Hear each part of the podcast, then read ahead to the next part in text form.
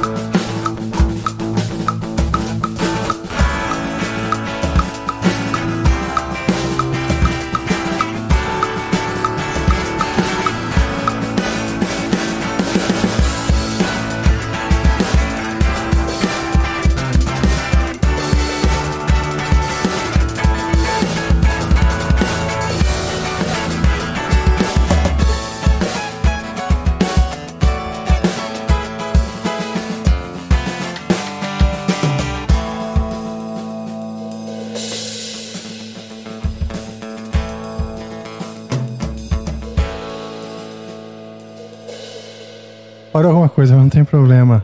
Paramos também o som. Salve, galera! Capetas, capetos, lovers and haters. Começa hoje mais um episódio aqui do Amplifica, o seu canal de música, seu canal preferido, canal de música seu favorito. Aquele que você, aquele que te acolhe, que te leva, te, te nana, te coloca numa cestinha, gostosinho, nanando para uma viagem musical na alma, na mente e no coração dos artistas. Artistas de diferentes estilos, de diferentes esferas, perspectivas dentro da música e também de diferentes etapas de carreira. Artistas que estão começando, artistas que já estão mais experientes. E hoje nós vamos conversar com ele, um cara que eu posso dizer que é um garoto, ele é um menino ainda, tem muito ainda pela frente, mas é um dos maiores talentos da nova geração de bateristas. Eu tô falando do Luigi Paravente. Yeah! E aí, Luigi? E aí? Já, peraí, rapidinho. Eita, cara. Epa, ah, epa, meu Deus do céu. É isso aí. chegou, chegou. Metal. E aí, Rafa? De boa? Bom demais. Seja muito bem-vindo. Muito bom tê-lo Obrigado. aqui. Poxa, eu que agradeço aí, não só a oportunidade de estar aqui, mas também agradecer a toda a equipe e ao todo o trabalho que vocês têm feito para a nova geração de músicos, né? Esse espaço que vocês abrem. Você que é um cara já consolidado no meio da música, pô, é muito legal isso de estar lançando essa geração nova. Então, obrigado por isso também. Poxa, imagina. É um grande prazer, um grande prazer nosso fazer isso. É a nossa proposta e muito feliz que você está aqui. Aliás, contextualizando para vocês que estão aí assistindo agora e ainda não conhecem o Luigi, o Luigi participou, né? Vocês podem ver um pouquinho mais do Luigi também aqui no canal Amplifica, no, no canal de músicas do Amplifica, porque o Luigi participou da nossa festa de celebração de um ano de canal Amplifica, que nós fizemos essa festa em dezembro Nossa rave. nossa rave musical louca. Juntamos vários, vários músicos de diferentes, de diferentes estilos mesmo e, e- e momentos de carreira. Você, vamos lá, vamos lembrar você. Tinha, eu sei que você da nova geração, você, o, o Luigi tem 17 anos, é isso, né? Isso, 17. Acabou de se formar no colegial, no, no ensino médio. Pô, mano, sem recuperação nenhuma. Olha só, Exemplo. passou de ano direto, maravilha. Você pensa em prestar faculdade, coisas assim? Na verdade, sim. Eu prestei faculdade de publicidade recentemente. Maravilha. Passei SPM, é, Mackenzie em primeiro lugar. Então, sabe, eu sou... é, além da bateria, também tem esse lado de estudos. Que bom. é, variados por fora também, que eu gosto de fazer. Então você é dedicado ao que você se propõe de maneira geral. Com certeza. Uma característica sua. Ah, bastante. Considero com um forte aspecto essa disciplina, principalmente de estudos, de... Que bom. É uma coisa que eu sempre valorizei muito. Mamãe tá ali orgulhosa, né? Pô, Maravilha. Deu, nunca deu trabalho esse rapaz. jamais. Eu sou um amor. Olha só. Sou um Que bom. amor. Você tem irmãos? Não, só eu. Ah, acabei de achar o que aconteceu. O plug soltou, eu devo ter batido o pé nele. Olha só, peraí. Acabei de ver também. Pronto. Oh, yeah. Já vou ligar, caso eu esqueça, né? O que, que aconteceu? Vamos fazer o teste, testes finais. Opa, testes finais. Sim, tá aqui. Você gostou dessa guitarra aqui que liga o som do violão? Cara, Tem dois muito cabos. maneira. Muito maneira. Tem o som de violão e o som de guitarra junto. E a gente tava fazendo uma coisa meio setentista aqui, né? Na minha perspectiva, misturando maracatu e Maracatu. Gênesis. É. É, antes, até mesmo antes da live, a gente tava fazendo umas paradas, ia saindo um maracatu, uns groove louco aí. Foi Sim. maneiro, maneiro. Porra. Você Baita curte música brasileira? Quais são as Curto. suas referências principais? Vamos lá. Mas vamos lá. Cara, assim, é, eu cresci na perspectiva do rock, né? Tá. Assim, a minha família, eu tenho uma herança musical muito forte, tanto paterna quanto a minha avó, que é, foi uma influência totalmente... Nasci já ao, ao redor de música, entende? Sua avó também curtia rock? Então, na verdade, minha avó ela era uma pianista erudi- Olha. de música clássica. Ela foi diretora do Santa Marcelina. Olha, e foi que legal. professora do André Matos também. Qual o nome dela? Laura Abraão.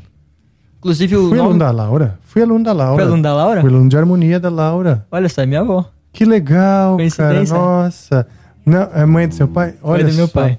Eu Ela... adorava a Laura. E Pois o é. André, que teve mais tempo de aula com ele, com ela, ele sentiu muito, eu lembro na época. Ele É. assim, sentiu muito. Se eu não me engano, ela tá enterrada aqui no Morumbi, né? É, E a gente foi mais de uma vez visitar o, o- É mesmo? é, Olha o túmulo dela, porque era o mesmo cemitério que estava também enterrado um amigo meu. Então a gente tomava vinho e escrevia textos e contemplava também a finitude da vida, essas coisas. Pois né? é. É, cara, ela sempre teve esse lance da música erudita, principalmente, na música clássica, que meu pai falava que ela era uma sumidade em casa tocando, ele olhava pra ela tocando, ele falava que ela tocava demais, assim. Olha só. Meu cara. pai vivenciava ela dando aulas particulares pro André, inclusive, de piano. Ele fala que ele conheceu Olha. o Viper por causa do André indo lá na casa dele, assim. Olha só que interessante. Então é um mundo muito pequeno, cara. Quando é, rolou todo esse papo de fazer essa conversa, eu falei, caraca, será que ele vai conhecer minha avó mesmo? Será Conheço, claro. Doideira. Tive aula com ela, tive aula de harmonia. Pois é. Tive aula um ou dois anos com ela. Demais, cara. Poxa, muito Ela veio a falecer bem quando eu tava no começo da faculdade. Pode crer. Enfim, aí por essa influência musical de família, meio que em casa tava sempre rolando música, né? E meu pai tocava muito em banda, toca muito em banda de pop rock. Ele toca em Que banda que seu pai pub. toca? Ele toca na Jack Fest, é uma banda de pop rock, Que legal. pubs, eventos. E que instrumento ele toca? Ele toca guitarra. Guitarra? Toca Toca. bem? Pô, ele estuda oito horas por dia. É tô zoando, tô zoando.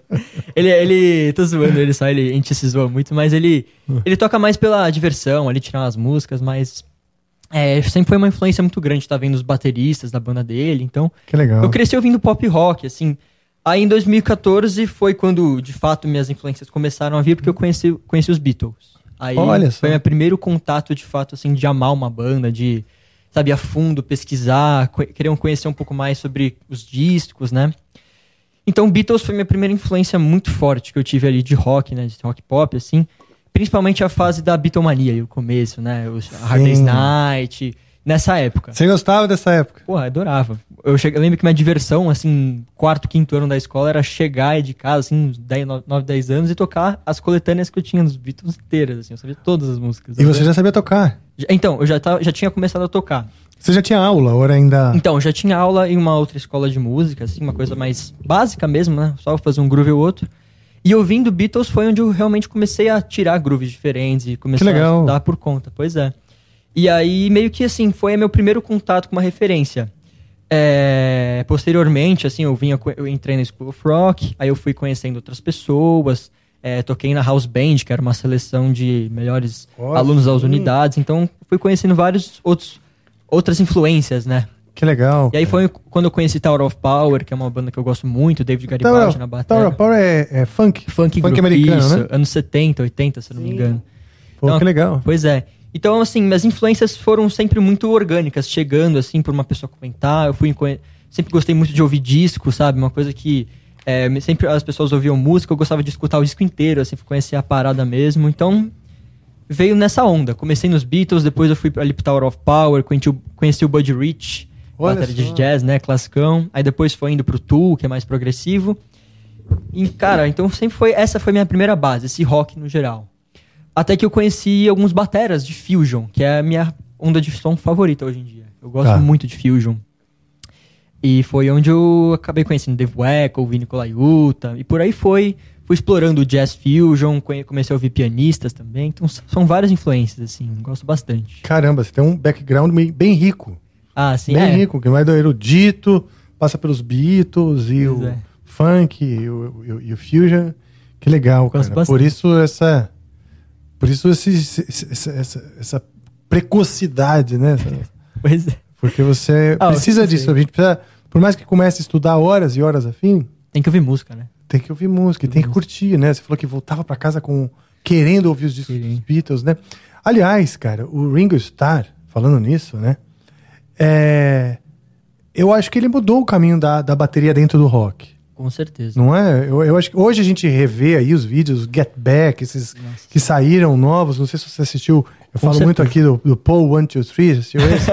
assistiu esse? Assisti. Cara, eu gostei muito desse documentário. Foi, Eu também, Foi cara. maravilhoso, né? Assisti com meu pai o começo ali, depois eu vi o final sozinho do show lá, né? A parte final. Pô, Uhum. muito legal, cara. Foi maravilhoso. E é o que você falou, o Ringo, ele é, ele é inovador, né? Assim, o que eu gosto de falar para as pessoas quando eu converso de Beatles é que, assim, Beatles daqui 1500 anos, se a gente ainda estiver aqui, sabe o que vai acontecendo, vai ser uma banda atualizada, sabe? Acho Sim. que a gente ainda, a gente ainda vai estar descobrindo o que os Beatles fizeram até lá, entendeu? Sim. É, quando eu, por um tempo, parei de ouvir Beatles, eu voltei e comecei a ouvir muito a fase psicodélica ali, mais final. É, e, cara, o tanto de coisa que eu nunca tinha reparado antes, sabe? Que eu escutei com uma perspectiva diferente, uma nova cabeça, assim, falei, caraca, olha. Nossa, uma coisa que eu achava que era simples, não, na verdade tá dentro de um contexto, sabe? E o que você falou, o Ringo, ele tinha essa simplicidade, mas ele não só inovou, como eu acho que ele criou o que a gente é, tem a concepção hoje de tocar a bateria, de fato, acompanhar uma música, porque é muito musical tudo que ele faz, até mesmo em músicas como a The End, que tem um solo de bateria no meio, né, que ele faz ali.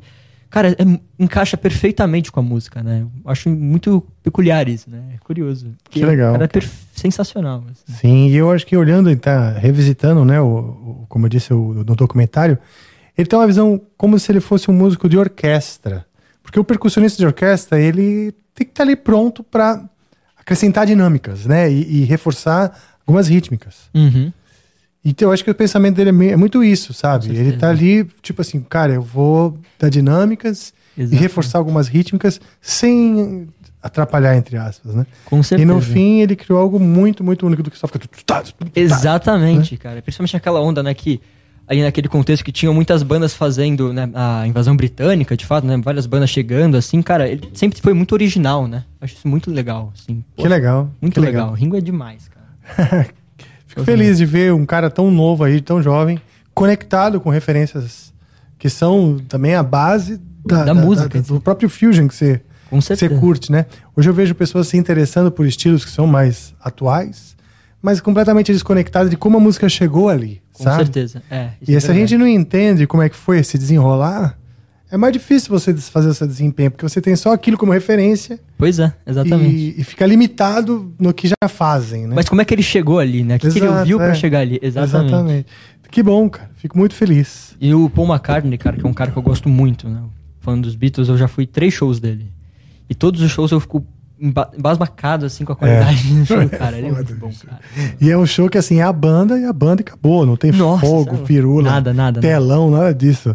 É os caras tocando. É, nossa, né? é muito bom, cara. É um conceito. Não tem fone, nada. Os caras tocam com os ampli lá. os- É, é verdade, Muito. né? Nossa, é muito bom, cara. Roots, né? É muito De certa bom. forma. Nossa, é muito bom, cara.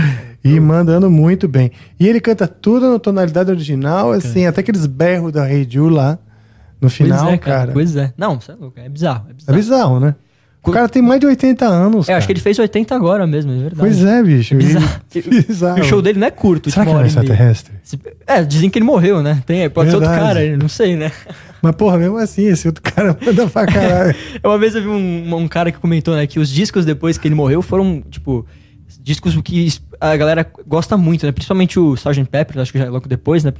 Então a galera falou, pô, o cara que veio depois é ainda melhor, então, né? Já acharam um cara Sim. mais ET que o próprio Paul McCartney. Então isso é muito curioso. Verdade, porra.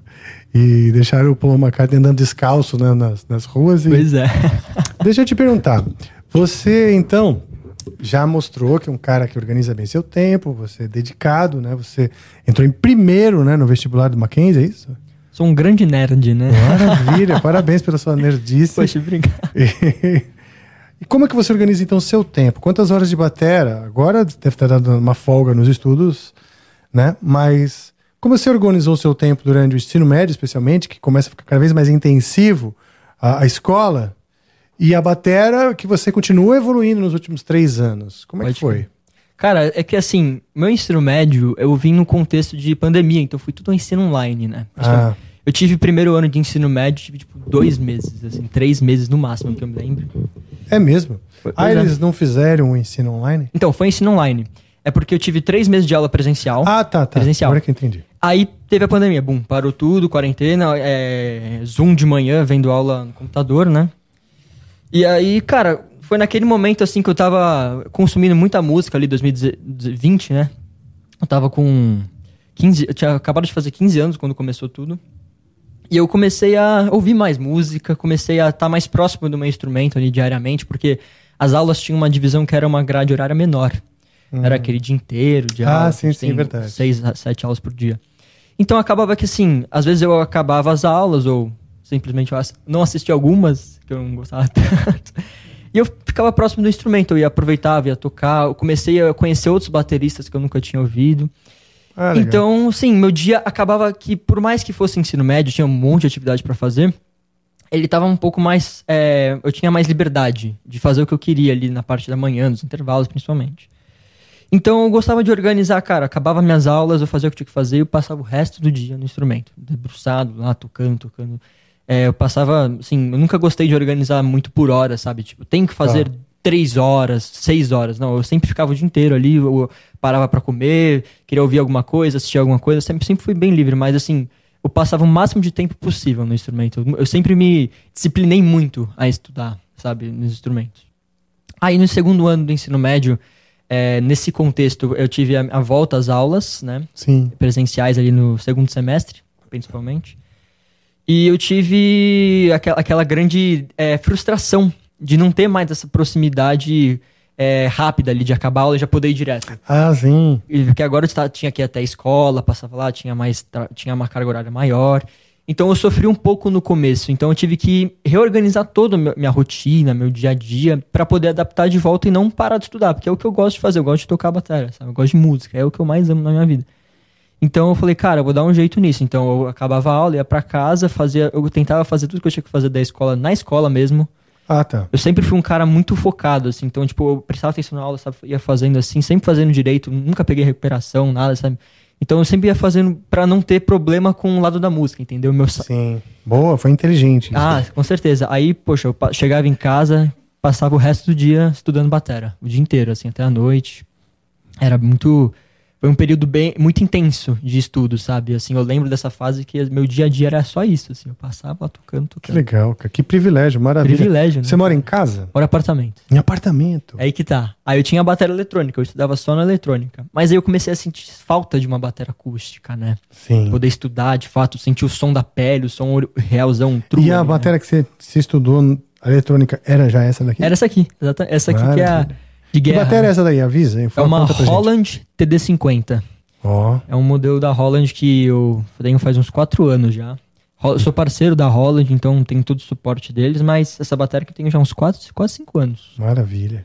Maravilha. E além de tudo isso que eu falei, é, meu pai também, ele sempre foi um cara muito exigente, sabe? Assim, ele sempre falou, não, você vai estudar, eu quero que você tenha sempre uma nota alta, você nunca fale na escola, porque eu sempre vou é, te ajudar, te dar o apoio no lado da música, porque eu sei que você gosta, mas você tem que também me entregar um lado de escola muito bem feito, entendeu? Ó, que bom. Então eu sempre tive essa... Foi um acordo bem organizado. E eu sou filho de professora, minha mãe é professora também. Ah, é, então não é tinha, muito, mesmo? esca- não tinha muito... Mas ela era professora na escola que você estudava? Era. Ai, que medo. Pois é, né, cara? Ai, que medo. Eu é fugia, isso. fugia. É isso, eu estudava de medo.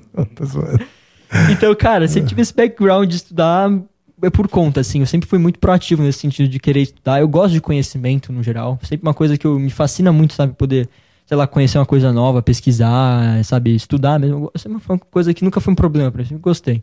Que bom. E aí o negócio da bateria eletrônica, né? Enfim, eu fiquei uns dois anos só estudando nela. Aí no começo ali, no meio do ensino médio, não lembro exatamente quando, a gente é, comprou uma um kit de verdade pra poder... Meu primeiro kit de bateria, né? Que eu tenho até hoje. E a gente começou a alugar um espaço. Que Ah, chama que bom. Trillion Music Place, que é um estúdio que a gente tem de produção. Eu, meu pai e o tecladista do meu pai, o Léo. Olha só. E lá eu levo, é meu, eu centralizo todos os meus trabalhos lá, não só os estudos, né? Que eu vou diariamente lá estudar, mas eu também, quando tenho gravação pra fazer, tenho que fazer algum tipo de arranjo, eu faço tudo de lá, entendeu? Ai, que bom. Então ficou- a gente meio que uniu tudo em um lugar só, assim. Foi meio que uma junção de mundos, posso dizer. Que maravilha, cara. Que privilégio. Você também tem um pai que entende qual é que é a qual é que é o, o trabalho de, de um músico profissional, né? Tanto no que demanda de estudo e dedicação, quanto também estar num estúdio, ter um instrumento montado para você poder produzir. Isso né? é perfeito, cara. Nossa, é muito bom mesmo.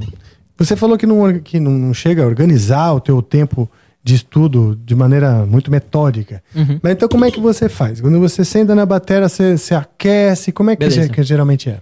É, o- quando eu digo que eu não organizo muito é mais tipo de horário. Mas eu sempre Tá. tenho tópicos que eu tenho que fazer. Eu nunca, Ah, tá. eu nunca vou pro estúdio sem saber o que eu vou fazer no dia. Porque eu, eu não acredito que seja possível a gente conseguir, de fato, evoluir, sabe? Conseguir alcançar o nosso objetivo sem organizar. Porque senão fica muito solto. Você faz cinco minutos de uma coisa e vai cair pra outra, sabe? Então eu sempre fiz Sim. assim. Vou fazer isso aqui, beleza. Aí eu chego no estúdio, eu aqueço diariamente, faço uma, uma rotininha de estudos que eu tenho de coisas que eu sempre faço todos os dias, de leitura à primeira vista, de independência do pé esquerdo, de aquecimento de mão, sabe? Eu faço todos os dias coisas assim. E logo em seguida eu vou para meus tópicos. Aí podem ser, talvez, sei lá, pedal duplo, pode ser um deles, por exemplo, fazer algum exercício, pegar algum tipo de. é, algum trecho de alguma música do Virgil Night, por exemplo, colocar ali, transcrever, fazer. É, eu também tenho momentos que eu dedico à leitura e escrita de música. Eu gosto muito de transcrever, sempre foi uma coisa que eu gostei muito de fazer. Ah, é? Gosto muito de fazer. Pô, você que é. Agora é o momento Tiet aqui. Eu Momento pegava o disco do Omni, eu pegava o Omni, eu transcrevia as baterias do Valverde praticamente todas, assim. É mesmo? Vamos lançar essas baterias então, cara. Vamos lançar um livro. Pois é, né? Tá, Você tá me- prontinho lá? Vamos fazer. É, eu tô Vou escre- falar com o Bruno. Você vamos, vamos fazer o seguinte. É que minhas bolinhas são momento feias, chat, né? momento. Como é que fala? Mercenário. é, E se comprometendo com coisas que você vai ter que resolver depois. Manda ver. é, isso também. Mas eu acho que isso é uma ideia a ser lançada. Pegar, mandar pro Bruno, ver se ele fazer uma correção. Pode crer.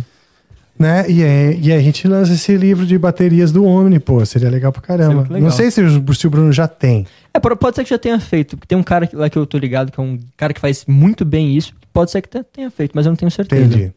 Tá. Mas quem Ah, sabe, então né? caiu, minha ideia caiu por água abaixo. E também minhas, minhas bolinhas são muito feias, cara. O meu pentagrama é horroroso. Ah, mas você faz na mão, você não Faço faz tudo no na mão. nada assim. É, cara, eu sou muito roots mesmo. Gosto de fazer na mão ali. Eu gosto também de escrever Gosta? na partitura na mão. Tem um É, eu- romantismo também, né? É, cara, tem uma parada assim. Eu também enxergo dessa forma. Eu acho que, sei lá. É uma cultura, né? É. Que, que pode permanecer viva ou não. é, né? cara, pô, é tão legal ali ter o caderno, fazer a parada, escrever mesmo. Pô, eu gosto. Então, tipo, eu passava, às vezes, noites transcrevendo, assim, eu levava pro estúdio depois e tirava as coisas, assim, lendo mesmo. Eu gosto muito de le- leitura de partitura, né? Tá. Esse lado mais músico de estúdio, né, que tem que ter aquela leitura bem, então eu sempre valorizei muito isso. Que é uma coisa que eu gosto bastante. E, eu- e você falou que estuda, então, a sua leitura à primeira vista todos os dias, né? Sim. Então Alguns- você é um cara que lê fácil, assim, se mandar um arranjo É, pra você. se trazer uma black page do Zappa, por exemplo, aí é complicado, né? Complica um pouco. Mas leituras, eu gosto muito de fazer leitura de solo de caixa. É, tem um livro chamado do Will Coxon, são 150 livros de solo de caixa. Eu gosto de fazer esse livro todos os dias um e com uma clave de música latina no pé esquerdo, pra trabalhar independência e rudimentos também ao mesmo tempo e a leitura, entendeu? Uma coisa que eu faço Legal. diariamente. Sofisticado pra cacete. É nerd mesmo. Um nerdão, né? Nossa. Eu tava aqui ouvindo, inclusive, salve aí, pessoal, beleza? Não Aliás, é aparecido aí. verdade, olha, salve equipe Amplifica aí, salve querido diretor, como é que vai? Salve, beleza? Eu tava ouvindo. Você é batera, né? Não. Então, Lógico que é. você é acabou de sim. desistir, você acabou de desistir. Não, não. Eu, eu, eu já fui um dia. Já fui um dia. É.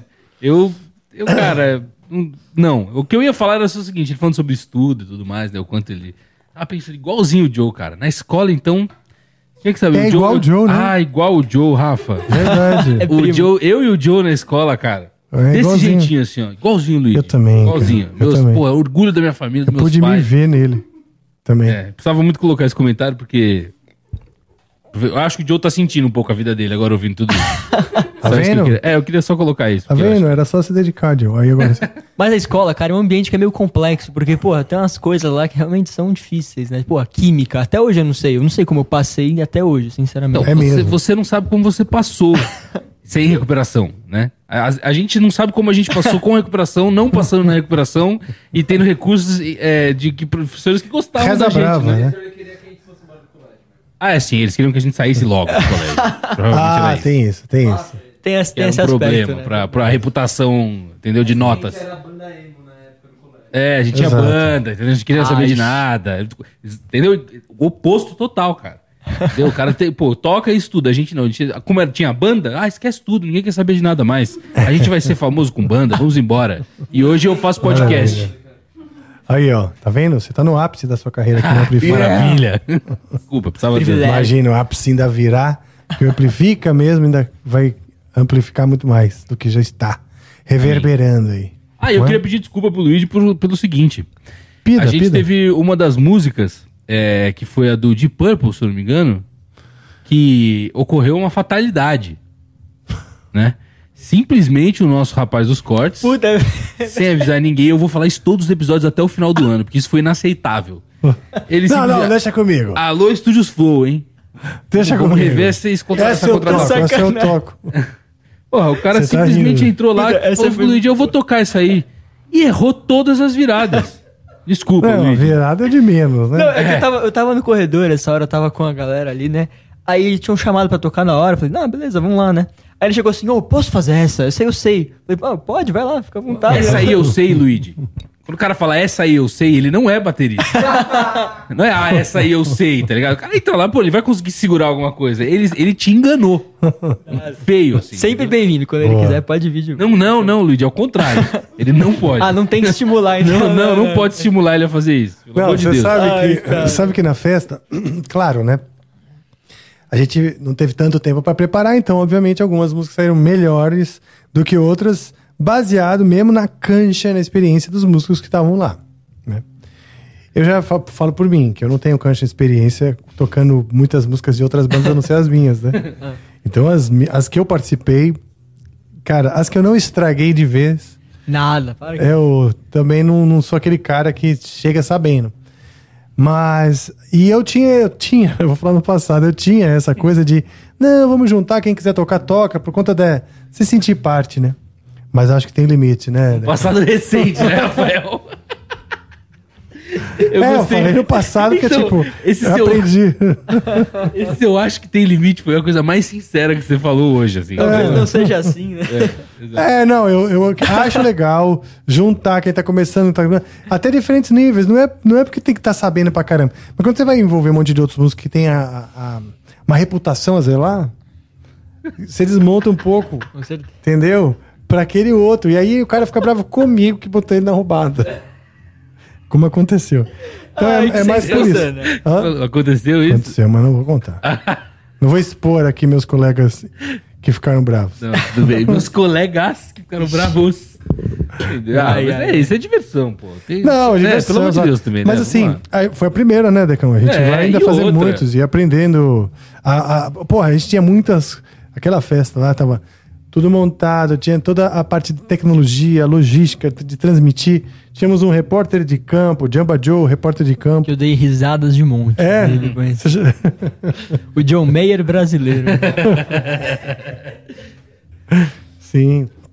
Então foi, foi, foi bem legal pela experiência, mas eu acho que a gente tem que criar algum tipo de crivo. Próxima vez que o Batera falar isso pra você, fala: olha, você estuda rudimentos é, clave latina com rudimentos de leitura ao mesmo tempo? Se o cara. Se o cara falar, hã? Não, a gente teve. A gente... Inapto. Inapto. É, é, sim, é. A gente teve também penetras que apareceram aí. Acho que teve duas pessoas. Um, acho que um cara que tocou guitarra e um outro que cantou uma música com as meninas, eu acho. Que é. Que a gente nunca vieram no programa, só estavam aí, vieram aparecer e tocaram. Então, Tava salve passando pra na vocês. frente. Acharam o endereço, né? É, mas enfim. Então, e, o, e o cara do corte que fez esse absurdo, né? Então, Só isso. Mas assim, tem uma coisa aí também, eu vou dar minha opinião sobre o que você tá falando, Hum. mas que eu entendo, tá? Reputação a zelar, tá, mas pô, é uma festa. Sim. E existe uma parte que vocês, eu entendo, não prestam tanta ate- atenção nisso, mas o que vale também, a galera vai concordar comigo, o que vale também é ver as coisas acontecendo ali e, e a verdade É, claro, daquilo exato. acontecendo, Tem, entendeu? tem- tem que- exatamente. Tudo isso é legal. Tem que só achar o ponto de equilíbrio pra não ter aquela coisa de começar a cair a qualidade. Ah, mas eu acho que não testemunha. caiu, não, cara. Agora, isso também acho que não, porque se você ver o saldo geral, teve cada puta performance legal, hein, bicho? Qual que você mais curtiu fazer daquela, daquela festa? Cara, ó, vou lembrar todos aqui. Eu lembro que a gente tocou com o, o Andy, né, o Sim. Barbichas. A gente tocou a primeira Mente Celestino, foi Mente isso? Celestino, isso. Isso. A gente, a gente tocou também depois a Uma Mulher do Fim do, Mu- Mulher do, Fim do Mundo. Mulher do fim do mundo. Ficou foda também. Que acho que, ó, já me antecipando, acho que foi a que eu mais gostei. É mesmo. Cara, ficou sensacional. Ficou louco eu- aquilo, né? Inclusive, lançando a ideia que eu acho que tem que gravar esse arranjo. Ficou maravilhoso, cara. Pô, Gravaremos, a galera gravaremos. mandou mensagem pra mim depois falando, cara, gostei da música da Elsa. Sério, Uau, que legal. E ficou bom mesmo, Ficou né? muito legal. E duas meninas novas, né? Tipo, ele é, homenageando um- uma diva aí. Com certeza. E além disso, teve também depois o. é, é, se eu não me engano, teve o Dislove, que eu toquei com a. é, com uma galera também. Teve a, o Rock and Roll, que a gente tocou com Ah, o Sam. sim. Nossa, que foi, foi muito bom esse também, com o Que o pandeiro. Daniel Pax entrou sem Nossa, saber. legal. Não, o cara. The Trooper Teve também. The Trooper, Ah, você exato. tocou The Trooper, Eu né? toquei The Trooper com o Cara, Nando e o. The Trooper ficou muito bom. Ficou bom também, né? Pela mistura também. Ficou muito bom. Sim, pela química É. louca de aqueles músicos todos. E, e- e o Nando e o Andy com pegadas completamente diferentes. E o Paulo as duas estavam legais. Paulo tocando também, porra. O bagulho foi, ficou foda. Nossa, foi muito legal, cara. Muito legal. Sim, que show de bola. Desenterrei essa música da memória. Fazia, tipo, muito tempo que eu nem ouvia. É. Caraca, muito legal. Foi muito... Olha, eu, sou, eu tava estão falando da festa, eu sou testemunha, assim, cara. Foi um, um evento muito legal. Eu gostei bastante, depois contei pra galera, foi muito legal mesmo. Aí não só obrigado pelo convite, mas, pô, parabéns aí, porque... Obviamente tem as coisas que acontecem, mas foi um momento muito especial, assim, pra, acho que pra todo mundo que tava aí, sabe? Todo mundo Sim. gostou, curtiu o momento. Você pulando na galera no final foi muito interessante também. Também é uma dedada, sabia? Quando eu pulei, os caras começaram a aí, jogar em corte. cima. Pegaram meu pinto. Que isso? Sério. Alguém meteu a mão no meu pinto ali. Tô aqui procurando suspeitos. Mas enfim. É... Alegria, né? Então. e- É sobre isso. é sobre isso. No Então. final das contas é isso. Tem- Eu sei quem foi, mas nem vou falar, porque tudo bem. Então, pessoal, é, Ney. Ai. quais, quais são os seus planos? Ah, o Ney. Foi o Ney. Poderia ter sido, é bem típico, mas não foi, mas enfim. E os seus planos agora? Os planos, agora, ah, cara. Esse futuro, esse horizonte que se abre diante de você. Pois é. Ah, cara, eu vou começar a faculdade agora, publicidade. É, por mais que eu é, é, seja uma faculdade, que eu passei boa ali, SPB, mas é mais uma coisa que eu quero fazer para dar um background pro trabalho de música, né? De networking, de relações ali, de vendas e tal.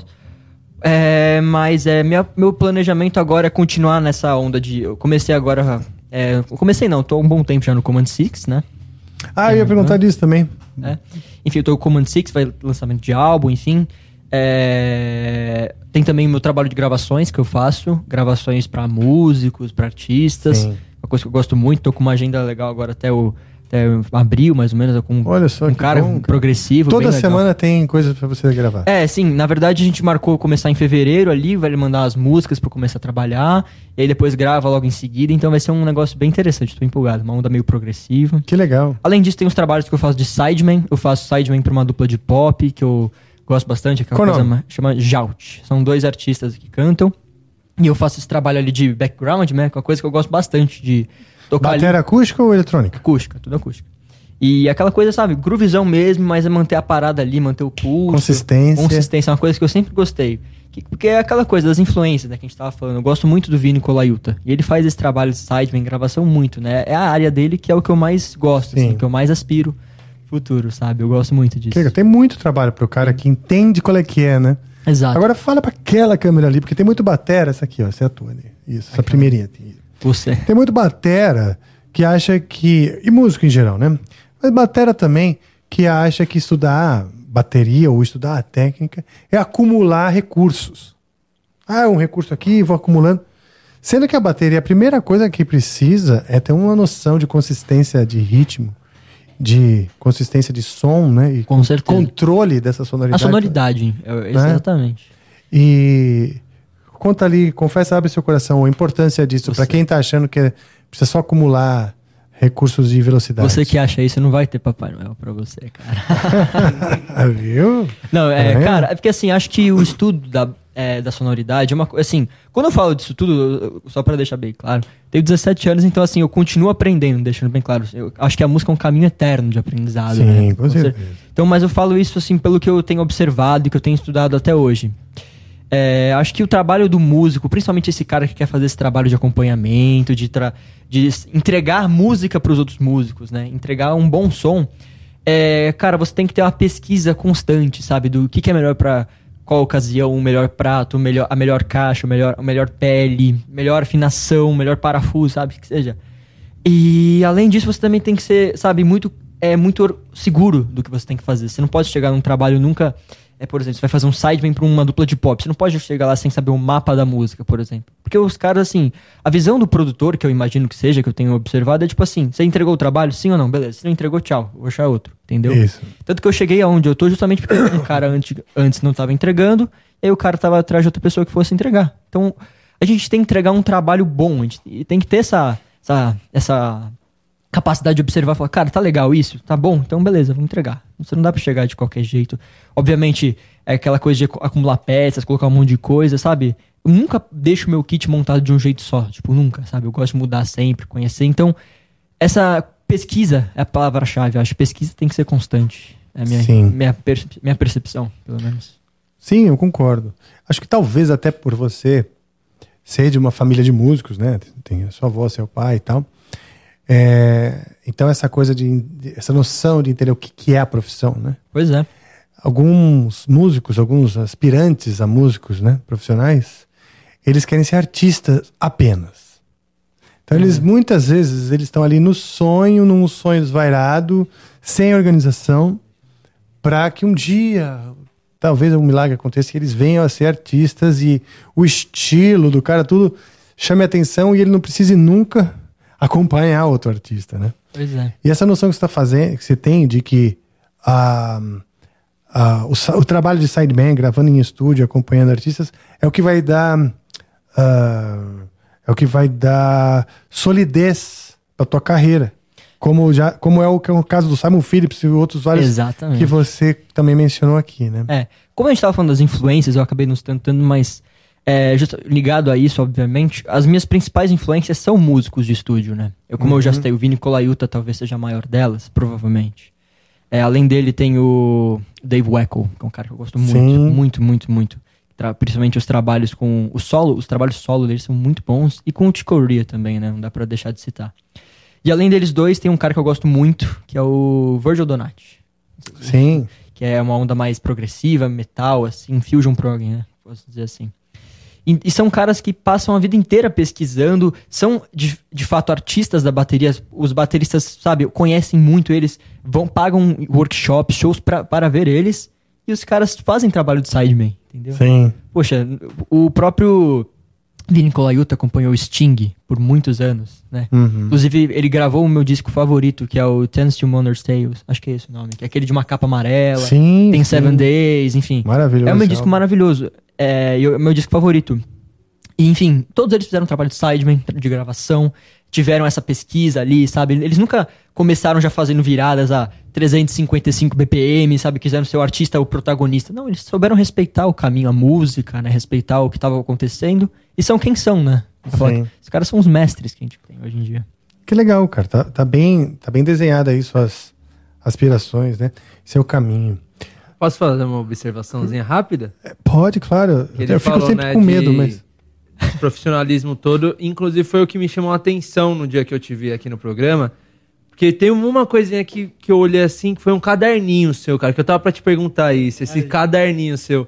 Você falou de saber o mapa da música. Na hora que eu vi aquele caderninho, eu falei, cara, que sensacional. Você Tipo, que não vou- tava sabendo, você tava querendo roubar o caderninho, né? Não, não, não, não querendo roubar, mas eu tipo, meio que você tava regendo ali a banda inteira, tipo, não, ó, o mapa aqui que eu anotei é Ah, sim, sim. tem mais esse compasso aqui. Então, tipo, eu achei isso muito da hora. Já te parabenizei diversas vezes durante o programa. naquele dia eu ficava assim, olhando pra ele. Falando, muito foda. E eu queria perguntar esse caderninho. Você- lembra? Você leva ele pra todo lugar, assim? Cara, esse- muito legal essa pergunta, porque eu acho que assim, já falei com outras pessoas em lives, então eu nunca, fa- eu nunca falei desses cadernos que eu tenho. Eu tenho vários cadernos, eu tenho tipo uns quatro completos, assim, já. Tá ótimo. Com esse. O que, que são os caderninhos, né? Poxa, cara, assim, nada mais são do que tudo que eu faço na bateria eu escrevo. Por Ah, exemplo, tá. ali quando eu tava em 2020, no ano de pandemia, né? Eu comecei a ter mais meus cronogramas de estudo ali do que eu ia fazer e tal, eu sempre ser organizado. Eu começava a escrever e tudo que eu tocava, que eu criava, eu escrevia. A partitura, eu escrevia uma ideia. Às vezes eu tô, sei lá. tem- tinha uma época que eu até levava esse caderno comigo pra qualquer ocasião, na escola mesmo. Eu tinha uma ideia, eu anotava, sabe? Eu- é uma- meio que assim, é meu, meu companheiro, assim, esses caderninhos. E aquele que você viu em específico é o que eu escrevo as músicas que eu tiro. Por exemplo, vai ter uma gig que eu vou fazer amanhã. Tira as músicas agora. Eu tenho um método de tirar música rápida que eu aprendi com, o meu, com o Jean do Labella, que foi meu professor. Ah, que legal. Um dos meus professores.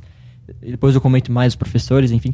E ele me ensinou um método ali super prático de anotar, como fazer uma maneira organizada, sabe? Que não tem erro, sabe? Então, cara, Que legal. aquele caderno específico é justamente o caderno de músicas que eu tenho ali. E tem desde as músicas do Command Six que eu tirei na época que eu tava entrando na banda, tem até as músicas que eu gravo nos meus vídeos do Instagram, as transcrições que eu faço de vídeo, sabe? Tem tudo ali. E aquela gig foi aquilo, eu tinha anotado ali as coisas e tava, tava ali os mapas. E assim, aí, acaba, nem sempre eu acabo usando, porque às vezes, assim, de estudar as músicas ali, né? Você passa dois, três dias antes estudando as músicas, meio que memoriza mesmo, de fato, né? Sim. Mas aquele. Eu levo sempre por segurança. Tipo, ah, deu um erro aqui, puta, o que, que é aqui? Ninguém lembra. Ou você resolve mudar, porque várias vezes fala, não, vamos fazer um menos É, aqui, ou exato, repete o refrão, não repete o refrão. Às vezes dá pra É, exatamente. ali, né? Exatamente. E, cara, aquele caderno é isso, mas de caderno tem vários, assim, tipo, de ideias, transcrições. Cara, tem só loucura. Tem coisa errada também que eu fiz, que eu, na época que eu não sabia escrever direito, mas eu deixo lá, porque eu acho que é- faz parte, né? Deixa lá. Maravilha. É, são meus cadernos, cara. Queria que você tocasse um pouquinho. Tocar? Beleza. Só eu? Ah, Se você me inspirar, eu não quero.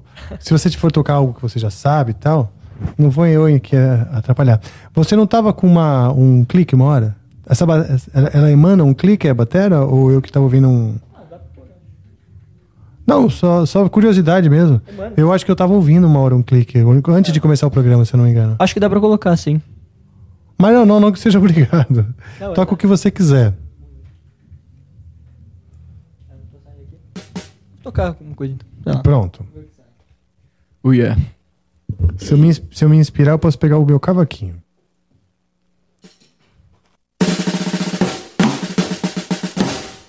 Ei, essa é legal, hein?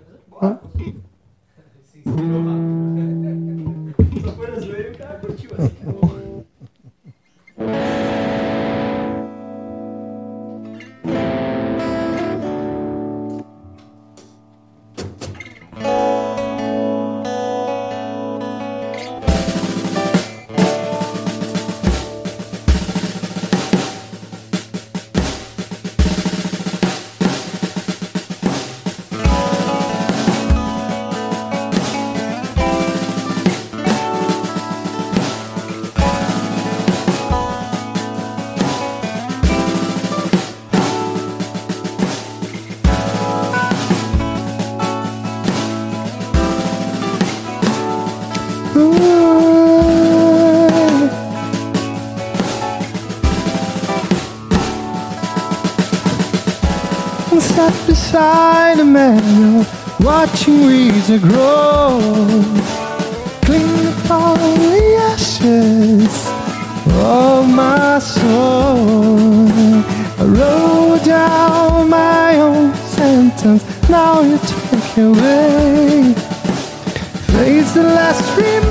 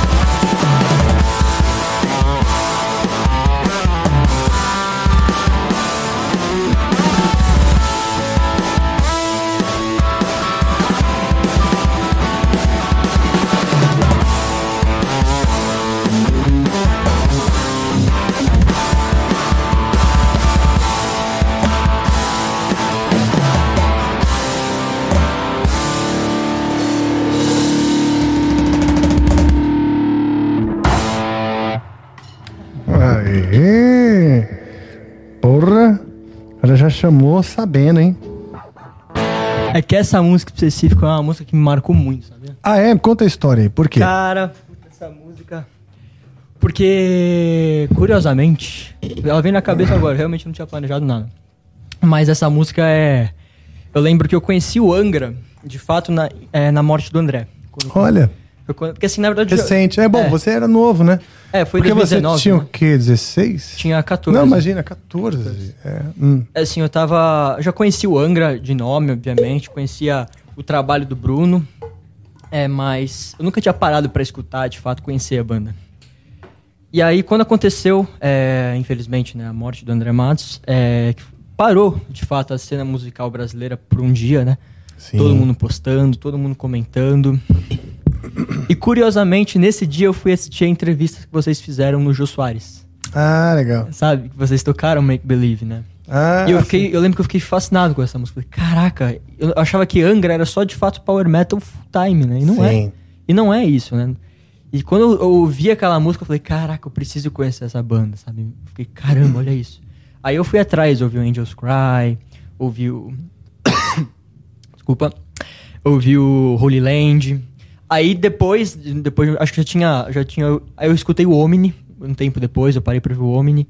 E foi quando eu fiquei, tipo, vidrado no trabalho do Bruno Valverde, assim, que eu fiquei, caraca, esse disco, caramba, pirei no disco. Secret Garden também achei demais. Upper Levels, sensacional. Puta, Pelé, Inclusive, vai. inclusive, eu gravei cover da Upper Levels e da Insania aqui no. É mesmo? Gravei aqui no Greenhouse. Pra quê?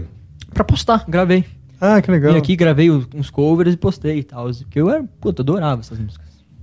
E aí, cara, puta, foi, eu comecei a ouvir Angra naquela, naquela época. E Make Believe foi a porta de entrada, assim, entendeu? Então essa música tem uma, uma força muito grande pra mim. Foi a banda que.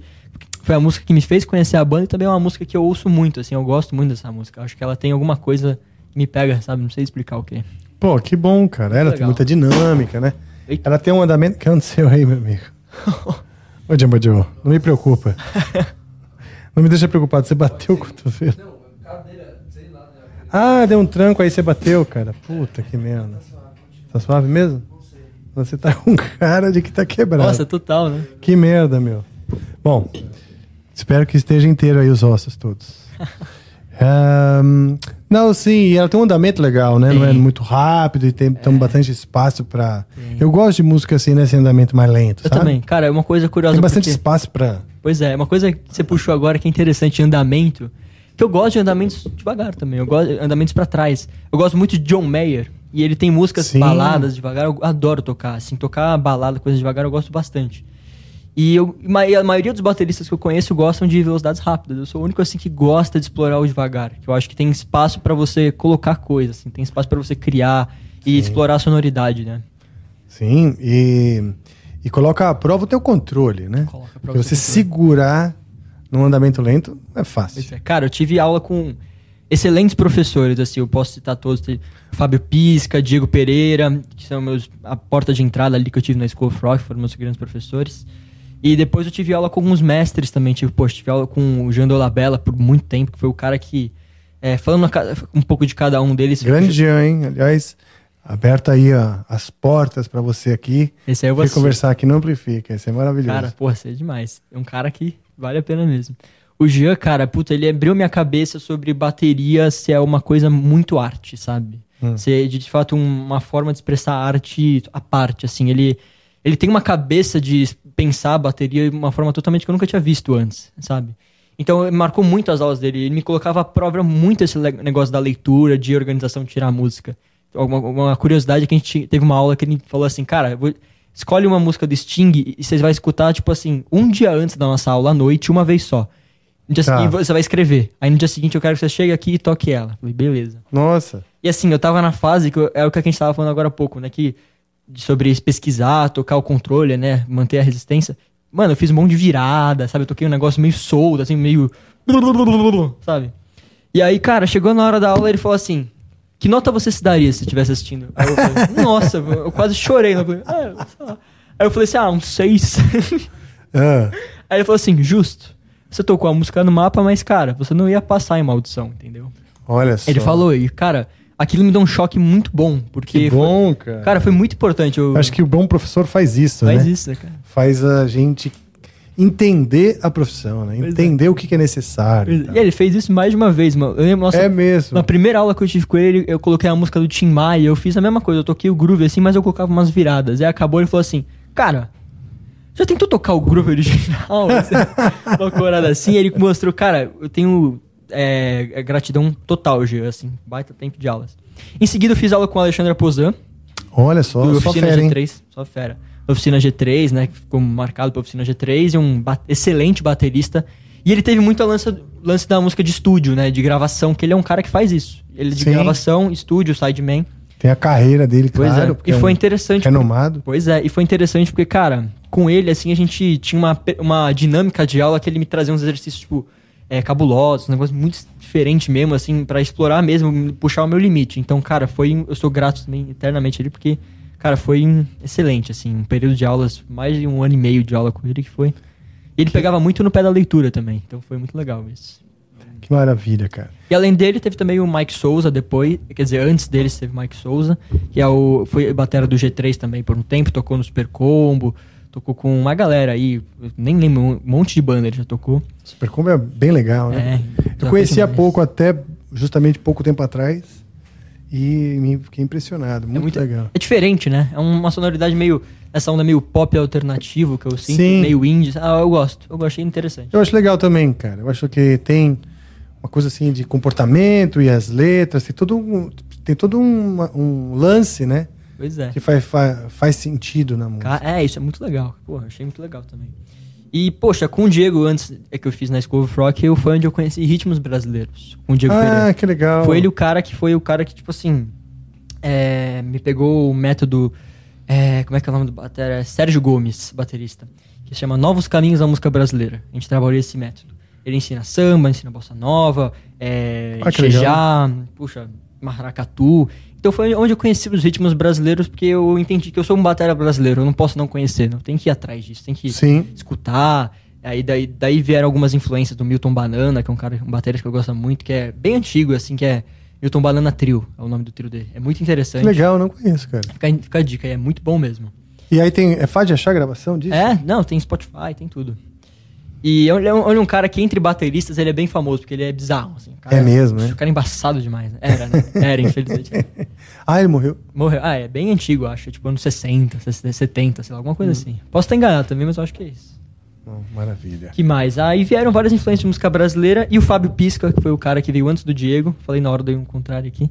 Ele foi o cara que me apresentou a bateria, me apresentou tudo, me apresentou a- as músicas, me apresentou os rudimentos, sabe? Foi um dos seus primeiros professores? Foi meu primeiro. Meu primeiro É mesmo? professor de fato, assim, que pegou comigo, vamos estudar, vamos, foi o Fábio Pisca. Foi o cara que eu sou. Você ainda tem contato com esses professores? Eles Eu sou muito comentam lá, falam, ó, cara. ô, Tá errado, né? Tá tudo errado. Te falei pra não exagerar nas viradas, Pois cara. é. Ah. É, cara, tenho sim. É, que muito legal. feliz por ter esse Isso é contato bom. ainda. Isso é Pá, importante. É muito legal, né, cara? Pô, Porque a relação professor de instrumento, não sei, professor particular, né, de várias maneiras, mas de instrumento em especial, é um, é um laço muito forte que se cria. com né? certeza. Gosto- Falando sobre esses laços, eu fiz karatê por anos, né? Anos. Sou graduado faixa preta de karatê Shitoryu. E Ainda tem essa, hein, pessoal? Vocês acham o quê? O cara passa primeiro no 15 e toca a bateria aqui do Vini Colaiuta. Tem... Verdade, exato. eu não cozinho nada. Não sei fazer Não? nem ovo. Não sei fazer ovo. Não sei fazer nada. Tá aí. É, pronto. Ainda não, eu não sei precisou. fazer ovo, miojo, não sei fazer nada, nada, nada, nada, nada. Ainda não precisou, né? Eu acredito ainda que na não- hora que você precisar, você vai. Pois é. Não é tão complexo. Mas enfim, E é um tá- prazer também. né? Eu gosto de cozinhar, então já vi. eu que tenho interesse em aprender, sabe? Você vai gostar. Quando você precisar, morar sozinho, não sei. Você vai precisar mesmo. E daí você vai aprender. Não, cara, não tem mistério. Minhas redes sociais tem um monte de página de comida que eu sigo não sei fazer É. nada. Só fico olhando, assim, não sei fazer nada. Nunca comi, não sei fazer nada. Só, só fico olhando, né? Mas você gosta de comer? A pô. Ixi, cara. Três lanches do Mac, tá ligado? Sério, bom. Nossa, Mac O é lanche bom. do Mac não, não chamaríamos de gourmet, mas tá valendo. Ah, eu gosto, Enche o bucho. Eu gosto de comida japonesa, tá aí. Aí, ó. Essa é boa. Legal. Mas enfim, eu tava falando do, do karatê. Eu tive esse laço, falando dos laços de professor, aluno. É, eu fiz, eu não sei dizer exatamente quantos anos, que foi, foram muito tempo mesmo que eu fiz. E quando.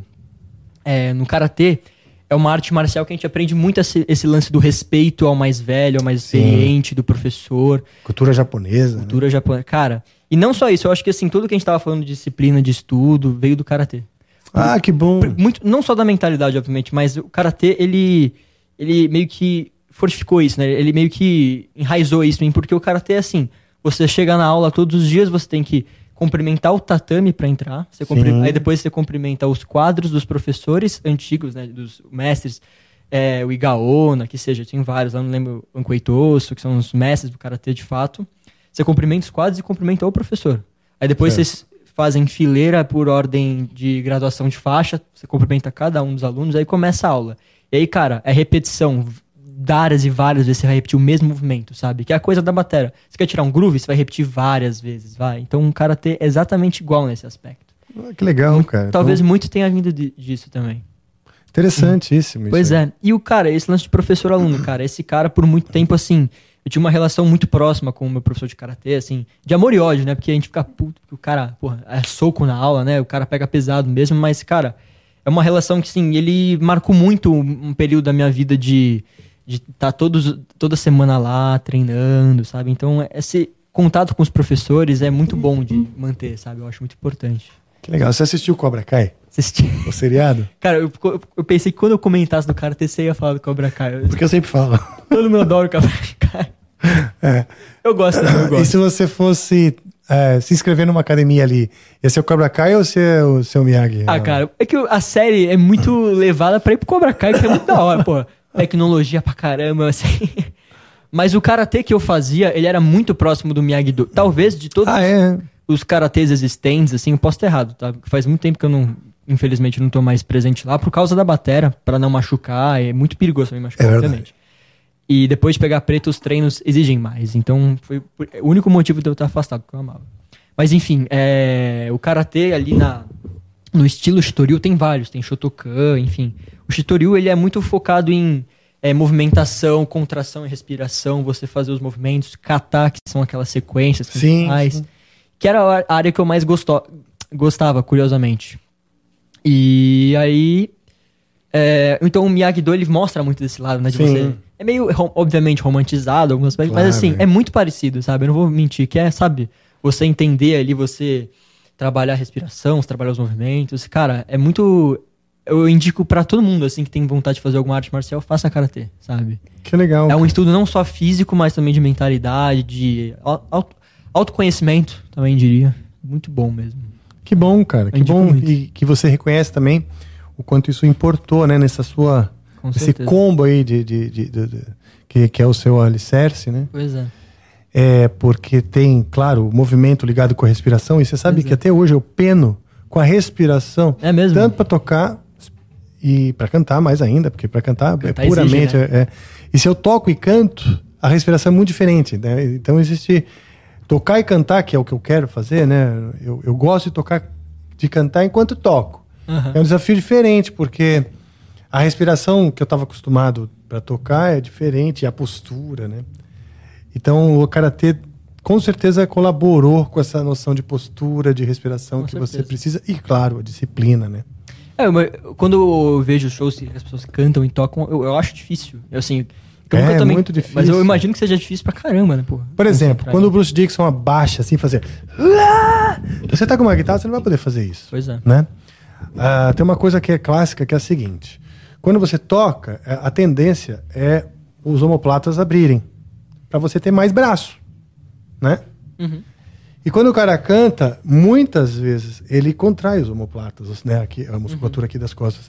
Ou seja, é incompatível. São momentos, É movimentos verdade, caraca, biologicamente é difícil mesmo. é, então é complicado. Então você vai fazer assim pra cantar, e às vezes o acorde que você tocar é um acorde de- é um funk. Pode crer. Manja, entendeu? Então Nossa, a pensado. movimentação é diferente. Então limita bastante o cantor estar tocando. Claro que tem Glenn Hughes, outros caras são, são extraterrestres, mas. e- ou que encontraram uma maneira né, de coordenar isso. Caramba. De uma maneira muito sábia e tal. Mas eu peno também, e eu acho que a postura e respiração é fundamental para tudo que se faz em música. Pois é. É, eu, eu tento prestar bastante atenção na postura enquanto toco também, porque faz diferença, né? Até porque batera exige muito fisicamente, então qualquer dor é sempre um problema, né? Tem que evitar ao Isso. máximo. né? Não, e, eh, isso se acumula. Hoje você é jovem e tal, Mas qualquer coisinha diferente aí de, de, de é. rotação de disco e tal, um dia você vai sentir. Então, quanto mais certinho, é. melhor. Esse lance de postura que a gente tava falando sobre é, também é, físico mesmo, né? Da disposição, cara, é muito curioso, porque quando eu entrei no Command, que é uma banda de metal, os caras, Sim. assim, falando um pouco disso, é, exigiu muito de mim. Ainda mais porque eu tinha. Na época eu tava com 16 anos quando entrei. E as músicas são rápidas, né? Eu tô ligado que você já conhece um pouco do trabalho do Sim, o. Brunão e tal. E assim, as músicas elas exigem muito da batera, porque assim, pedal duplo pra caramba, é muito. Sabe, as- os, as levadas são, exigem muito. Então eu tive que fazer um preparo físico muito forte, de academia, obviamente. fazer. Olha só, que legal. Eu treino diariamente, assim, na academia eu vou. Obviamente eu não sou nenhum aqueles marombas, Paulo Musa, aqueles caras que a gente. Mas é assim, eu, eu, eu tento me manter bem e disposto, sabe? Pra aguentar um Sim. show. Porque o show, por exemplo, a gente fez um show de estreia lá que era duas horas de show, mais ou menos, assim. E, cara, eu saí encharcado. Se eu não tivesse esse preparo, eu não ia aguentar fazer o show, eu imagino. Sim, também. é complicado mesmo. E a, complicado. postura, e a postura faz toda a diferença. As Sim, costas. fortalecer, né? O core, as costas e tal. Ah, maravilha. Ah, falando nisso, então, no Command Six, que é uma banda eles que, que eu admiro, uma banda aqui do cenário meio underground de São Paulo. Os caras já estão aí faz um bom tempo, acho que uns 10 anos. É. Mas deram uma parada um tempo. E agora você, eles, resol- eles retomaram e você. Só você entrou de, de integrante novo? Na verdade, não. Teve eu e o guitarrista, o Du, o Edu. Tá. Edu Destre. Certo. Então, né, o Bruno Luiz na outra guitarra, Isso. né? O Wellington cantando? É Washington. Washington. O Wash. O famoso Wash. Wash. Confundi o Wellington com o Wash. Isso, o grande Wash, que ele é um puta no vocalista, assim, no, no- especialmente no que tem de artista, cara. Eu acho Cara. que ele tem uma aura de artista, assim. Cara, é muito curioso você falar isso, porque todo mundo que fala do Wash fala a mesma coisa. Ele tem É? uma aura de artista. É, né, o de artista, então eu torço muito, né, por ele pelo Command. Porque, e tem um álbum deles, não sei, quantos álbuns tem esse? Tem dois álbuns, tem o Evolution e o Black Flag. Certo. Eu tenho um que é que o, que o encarte meio escrito como se fosse umas colagens, assim, de... de- É uma granada na na- desenhada assim, laran meio laranja. É que eu sou daltônico, então eu não sei a cor. Ah. Olha só. Tem esse a gente problema. acabou de encontrar uma limitação. nele. Tá aí, ó, Vocês quer- aí que estavam morrendo de ódio, olha só, tá vendo? Maravilha. Viu? Não fiquem, Tá não fiquem odiando, menino. Sou daltônico. Ele- Eu não sei se é laranja, vermelho, mas é uma coisa meio. Talvez, sei lá, meio. bem underground mesmo. Eu acho que é o, Sim. é o Evolution. Pronto. Puta álbum legal. E, e eu fiquei chateado quando eles me comentaram que tinham parado e tal, né? Que bom que voltaram. Você tá então o quê? Três? Dois anos? Três? É, eu tô na banda desde o, de novembro de 2021. Que assim, a, gente, a banda Bastante retomou. tempo. É, que retomou a atividade, tipo, abertamente, postando coisas, assim, foi meio do ano passado. Hum. Então, publicamente, publicamente falando, eu tô há, tipo, quase um ano, mas tocando com os caras, trabalhando em composições do disco que tá pra sair, tô desde novembro de 2021. Ah, muito bom, cara. Senhor diretor. Sim, senhor. Eu acredito que nós botamos perguntas aí na internet para perguntar pro seu Luigi. Claro que colocamos, a gente sempre coloca. Eu perdi. Peraí. A folhinha. Você não tem um caderninho que nem o dele.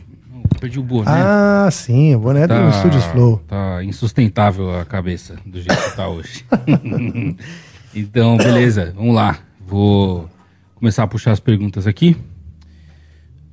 Suzana me enviou as perguntas que a gente fez no Instagram, né? Porque lembrando, obviamente, sempre que a gente faz um episódio gravado, a gente manda as perguntas, pede para vocês mandarem as perguntas de vocês lá no Instagram, porque no ao vivo tem NV99, certo? Sim. E no gravado não. Então é isso. Vou ler a primeira pergunta aqui. É... Nossa, tem, tem bastante pergunta, viu? Legal. Tem até que. Você divulgou também, né? Eu vi. Divulguei. É, o Ah, pessoal esse- tava bem, engajou bem. Ah, bom. Mó prazer estar aqui, então eu aproveitei pra falar, pô, quem quiser perguntar, pergunta lá. Pergunta- Maravilha, que bom, cara. Fico feliz. Vamos então. Bom, vou começar com uma. Você já deve ter respondido, mas só pra gente passar de novo por isso. O Caio Baterista 2909 mandou. Quantos anos você. Com quantos anos você começou a tocar? Qual foi o seu, o seu início? Olhar pra aquela câmera, né? Comecei a tocar. É... 2014, eu tava com 9 anos. Mais ou menos 8 pra 9 anos, assim. Olha só.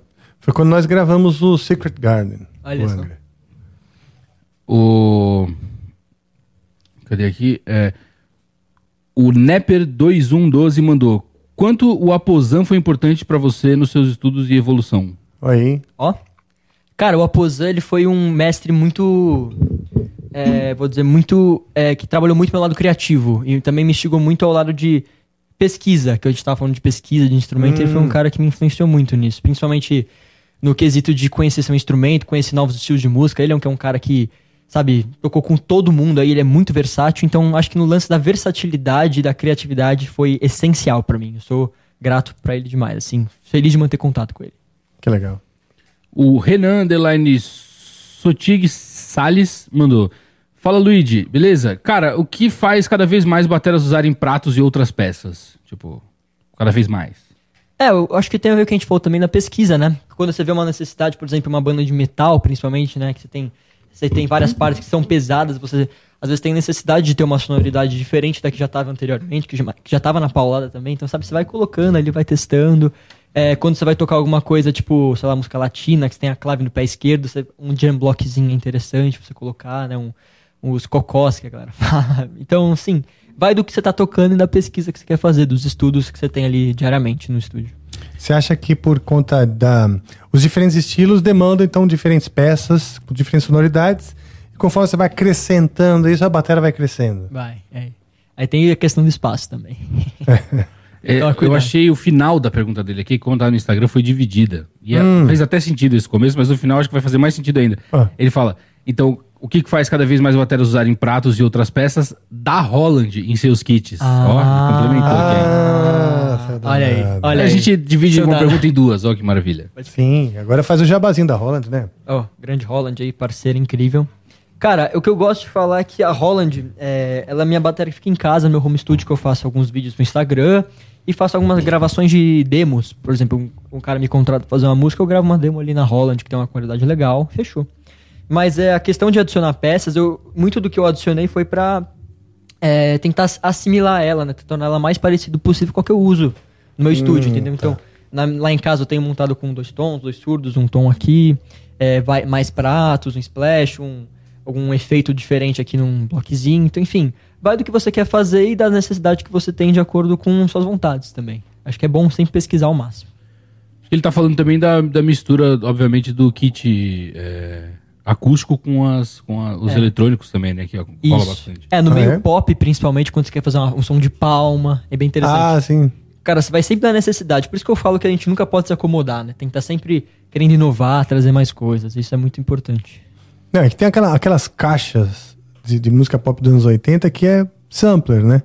É mais fácil tirar aquele som de caixa da Madonna, às vezes com uma batera. É, aqui na Holland tem vários exemplos de sons, sons diferentes, assim. Uhum. Gastar um tempinho pesquisando, você acha várias coisas. E você preseta algumas coisas suas aí que você gosta de usar e que você tem aí ou não? Então, eu só uso o som da Holland, eu não uso mais nenhum, assim. Eu gosto dos sons da Holland, eles me servem bem. Mas para gravações online, geralmente algum tipo de usar o MIDI ou enfim usar algum tipo de preset ali é importante, porque para tirar o som mais tentar deixar o mais orgânico possível, né? Uma gravação mesmo. Tá. O Brunão Souza. Aí, a gente falou dele hoje. Luigi, quando eu te pedir pra tocar a bateria de novo, você diz não, por favor. Abraços. Foi só isso que ele mandou. Não. Tá dito. Porra. Abração aí. Que bom que você sabe, é, Bruno. Não, olha só, Brunão, você vai estudando uma música, olha que, olha que interessante. Tem um ano aí, porque se a gente for fazer uma festa, festa de fim de ano, você tem um ano pra treinar uma música e chegar lá mandando. Isso, você treina bastante e tal, aí você chega aqui e a gente fala não. E você não toca. Que sacanagem. Vai né? ser isso, desculpa. O cara tá suando, dedicado e não. É. Suando com certeza. O... Aí tem alguns elogios aqui, né? O Gabriel Wolf 15 mandou aqui, Luigi é foda. O Dodô Máximo mandou aqui, o Luigi é uma das grandes revelações do ba- de- da Batera Brazuca. Amo você, maninho. Pô, vou chorar aqui. agora. Você conhece ele? O O Gabriel Wolf, cara, eu toquei com ele por muito tempo, assim, no, quando, É? quando eu tava ali com uns. que, que ele toca? Toca guitarra. Fã seu, inclusive. Ah, tem, deve ter bom gosto, né? Ah, Muito bom. cara, foi um cara que me mostrou muito do Angra também, sabia? ah, Foi um legal. cara que me apresentou bastante coisa quando eu tava conhecendo. Mas e o Dodô Máximo também é um baixista incrível. Cara, toca umas músicas do Derek Sherinian que eu gosto pra caramba, assim. Olha só, Que eu gravo, ele grava também. Porra, o cara toca muito baixo também. que show, cara. O Japa Drummer também aqui rasgou seu- seus elogios, dizendo um monstro, só isso a declarar. É, o Felipe Polastrini mandou aqui falando o seguinte, te fazendo um questionamento. Bons grooves ou boas viradas? Depende da situação. Se você vai tocar, por exemplo, uma coisa mais pro gospel, que exige muito de gospel chop, naquelas paradas de. Coisa assim, a galera gosta. Principalmente um workshop, vale a pena você explorar umas viradas. Mas um show, acompanhar um artista de pop, vale a pena explorar um groove, eu, eu imagino, né?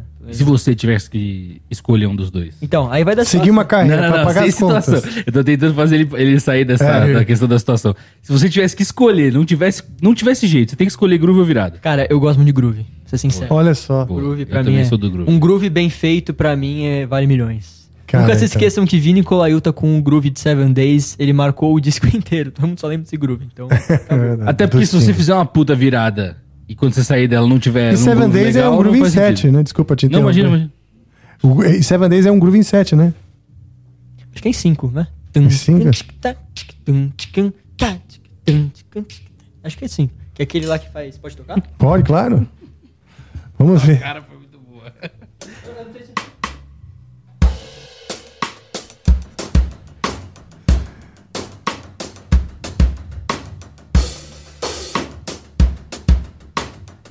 Você consegue tocar e contar?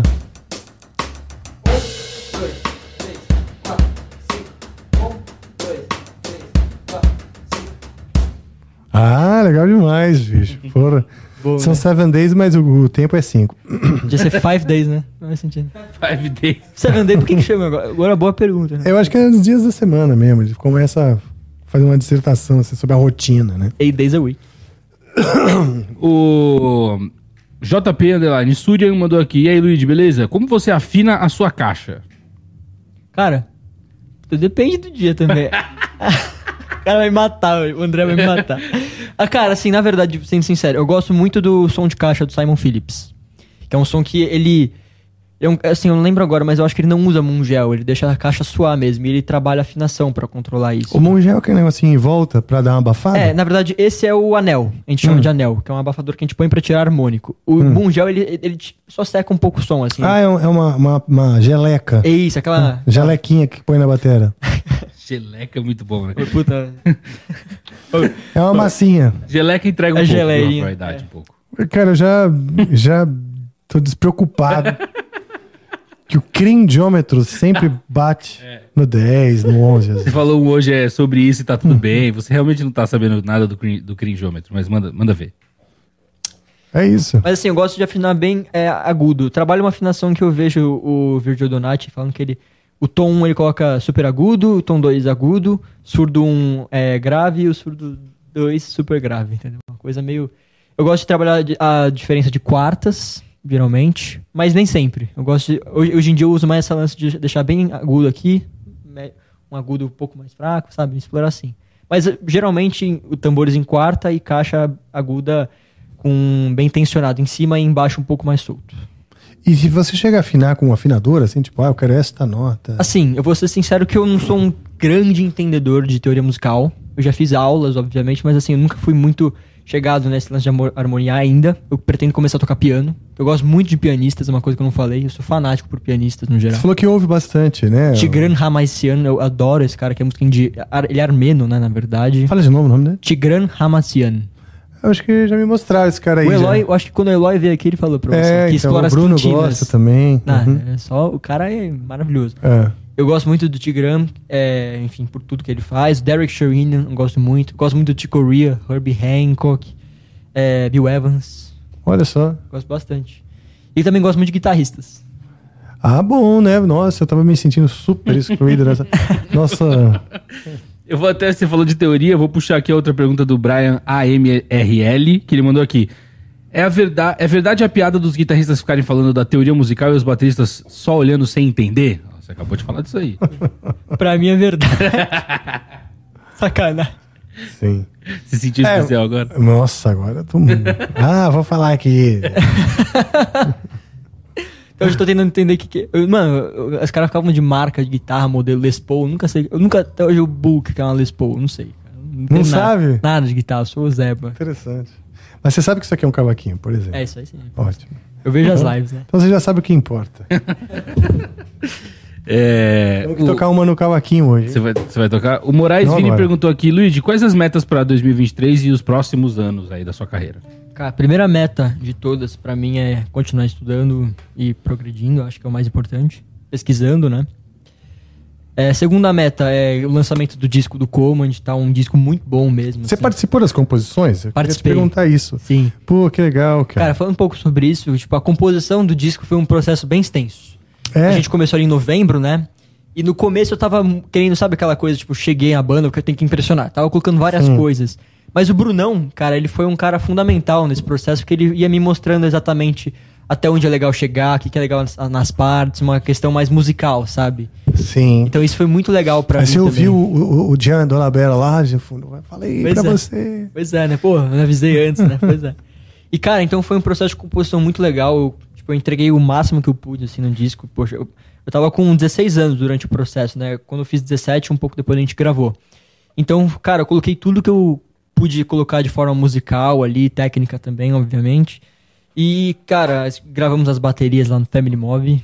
Ah, que legal. Grande estúdio, ficou animal, assim. As músicas são muito legais. E dentre, cara, vai ter participação do Derek Sherinian no disco. tá Olha muito só, legal. Cara. é. Que legal. Pra você é uma realização, né? Porra, demais, cara. Maravilha. Que essa participação pintou de outra, outra situação aí que aconteceu. Depois eu comento um pouco mais sobre isso. Pode comentar já. Pode pô. comentar já? Ah, tá Claro. bom, então não tem problema. Porque ano passado os Sons of Apollo vieram pro Brasil. Sim, sim. Uhum. E eu estive presente nos O Felipe ensaios. tocou com eles. Tocou, exato, tava nos ensaios, porque o, o Portnoy ensaiou na minha batera. É mesmo? Ah, foi a sua bateria que deu mó trabalho. Precisava de uma Aquela- batera. xingaram, Corre. aquela Ah, meu bosta. Deus do céu. Acha uma batera aí. Ah, então era só, não sabia. Pois é. Tipo, cara, é. Porque o Portnoy ele, ele é da Tama, né? A Hum. marca. E aí eu empre... aí precisavam de uma batera Tama boa, assim. Aí o Gus me ligou, cara, vai ter o ensaio do Sons of Apollo, aí você pode assistir o ensaio, mas você me presta a bateria? Eu falei, pô, lógico, não falar não pro Portnoy. Aí trouxe aqui a bateria, acompanhei os dois dias de ensaio, foi tipo. Uau. Foi, cara, foi. Sabe, até hoje eu fico, caraca, isso aconteceu mesmo, né? Tipo, que loucura. Você chegou aí no show também? Fui, cara, aí que tá. Porque no segundo dia de ensaio, quando acabou, eu tive aquele momento ali que eles estavam desmontando, então eu aproveitei pra conversar com eles. E, cara, como eu sou, eu era o cara que eu mais conheço o trabalho, obviamente, o Portnoy por ser batera, mas o cara que eu mais ouço é o Derek Sherinian. Eu ouço muito o trabalho dele. Então eu fui conversar com ele, falei, cara, pô, obrigado aí pelo todo o seu trabalho, você me influencia muito. Eu só queria te agradecer, aproveitar esse momento. Tipo, pô, legal, tal. Que legal. E aí eu cara. mostrei uns vídeos do Instagram meu que eu gravei, é, tocando músicas dele que o Donat gravou, que são as paradas bem técnicas lá do Planet X, que é o primeiro disco dele. Sim, sim. Também é uma banda, enfim. E aí é, ele ficou super impressionado, inclusive ele mostrou pro Portnoy, tem, tem, até esse vídeo do Portnoy vendo meu vídeo que ele Olha gravou. só. Pois é. E ele postou, me postou na página dele, teve um monte, uma situação muito legal com ele ali, a gente ficou próximo, passou o contato. E aí ele, cara, ele, ele me deu ingresso pro show na lista dele, pra eu poder Uhum. ir. E também, cara, falou assim, mano, você tem algum projeto seu, alguma coisa pra eu poder participar? Eu queria muito tocar com você, cara. Uau. Aí eu fui lá e passei uma música do Command, que tem uma pegada mais progressiva, né? Uma coisa mais elaborada. Eu passei pra ele e, cara, ele entregou um negócio, assim, cabuloso. assim. É mesmo? Nossa, ficou animal. É. É, vai ser um dos singles que a gente vai lançar. Inicialmente é o Puta, Que show terceiro. de bola. Não sabia que o Derek tinha pa- participado. É, cara. então vai ser um descasso, hein? Esse é descasso, cara. Puta, que legal. Eu tô muito feliz, assim, com o resultado. Obviamente, primeiro de outros que vão sair, primeiro disco na banda que eu tô, enfim, mas tá muito legal, cara, sabe? Foi Que feito show, com muito carinho. cara. Que assim. legal. Pô, maravilha. Vai sair quando o álbum? Então, as previsões dos primeiros singles estão é, previstas pro partir do mês que vem, provavelmente. E o disco em, em- com todo deve ser no final do ano, talvez agosto, provavelmente. Eu imagino, só suposição. Maravilha. Mas é isso. E aí, senhor diretor? De perguntas estão ok. É, eu tenho. A Suzana da produção mandou um vídeo pra mim aqui. Ah, é? É, tem um vídeo na minha mão aqui. De. Ai, do Luigi Deus. com tal de Chad Smith. É verdade. Pô, que legal, cara. Eu tô toquei contando com- essa história que eu tenho preparo aqui. Pode ser. Cara, em 2019, 14 aninhos ali, O verdadeiro ou o, o humorista? humorista, né? Você já viu O aquele... Will Ferrell, é, eles são iguais, cara. bizarro. Inclusive, eu acho o Ney super parecido também. Não Fa- fala isso, coitado. Dos dois, né? Tanto do Chad Smith quanto do Will Ferrell. Abraço aí pro Ney. Mas enfim, é, rolou uma seletiva porque o Chad Smith veio pro Rock in Rio, né, com o Red Hot. Uhum. Então, o Chad Smith é o batera do Red Red Hot Chili Chili Peppers. A gente fez a brincadeira aqui porque tem um vídeo muito engraçado onde ele é muito parecido com o, Comediante Will Ferrell. com o comandante Will Ferrell e tem um drum off, que seria um, uma competição, né? Exatamente. E foi- justamente isso que aconteceu. Teve essa. é, a School of Rock trouxe o Chad Smith pro Brasil. é, quer dizer, pro Brasil não, ele veio pro Rock in Rio, mas trouxe ele pra um evento, um workshop de bateria dele. E rolou uma seletiva com alguns alunos pra ver quem poderia fazer um drum off com ele, tocar algumas coisas ali. Olha só, que E, legal. cara, foi muito interessante porque, tipo, tava com 14 anos, molecão, ouvindo Red Hot pra caramba, assim. Então, quando pintou, eu falei, caramba, que animal. Pô, e que aí, legal. tocamos, foi lá no Rio de Janeiro, um drum off, eu e ele. Aí ele, foi engraçado, teve uma situação no vídeo, inclusive, aparece, que ele tocou jazz pra mim. que- Porque eu tinha feito um solo, uma- o primeiro solo é sempre uma coisa mais virada, né? Aí o segundo solo dele, ele tocou jazz, assim, olhando pra mim, né? Tipo, querendo chamar pra uma coisa americana. Hum. Aí eu levantei e falei assim, aqui é Brasil, tipo, é alguma coisa assim, e comecei a tocar samba pra ele. Aí, Ah, tem, ele que tem- legal. aí tem ele tentando tocar samba, assim, é muito legal, cara, foi um momento muito especial. Pô, vamos ter um vídeo aí? Tem, tem o vídeo sim, tô soltando ele agora aqui pra vocês. O pessoal de casa tá ouvindo. tá? Faz tempo que eu não vejo esse vídeo. Ah, não, já ouvir, aí? né? Hoje tá dando umas Aí, coisas engraçadas. Aí. Olha, é diferente, cabelinho. Mudei nada, hein? Tá, vem cá, o, o Chad Smith tá. Boa, né? Ele tá de cabelão? Tá de peru. Ah, tá. Por quê?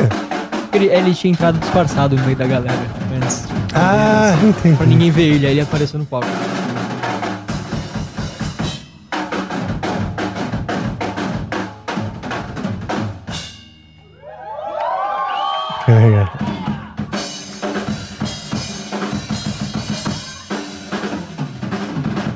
Você se vê tocando nessa época aí que você sente muita diferença do batera que você é hoje? Claro, óbvio. Né? O que, que crucialmente seria? Você já? Ah, cara, é aquela coisa, tipo, poderia ter feito melhor, talvez, mas acho que. E tem essa coisa da brincadeira, né? É, É. sou foda. Mas. Tipo, Exatamente isso. Né? Mas, cara, assim, eu acho que no momento que eu tava foi o melhor que podia dar, sabe? Eu acho que. Mas, assim, Não, obviamente, também. olhando hoje, eu penso, tipo, ah, poderia ter feito muito melhor, né? Várias coisas aí. assim. Mas foi muito legal. Ele Não, tocou pô. jazz, aí essa parte do jazz. Fez um jazz?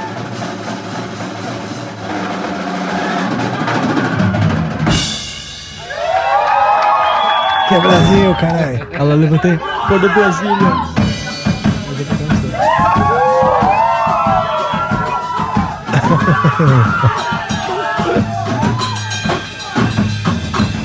Aí nessa fase tava, claro, tendo aula com os professores da School of Rock, mas você não tinha ainda tido aula com o Jean Anderson Colabella, não? Eu- Eu comecei um mês depois. Exatamente Ah, um mês depois. Uhum. Ei, beleza.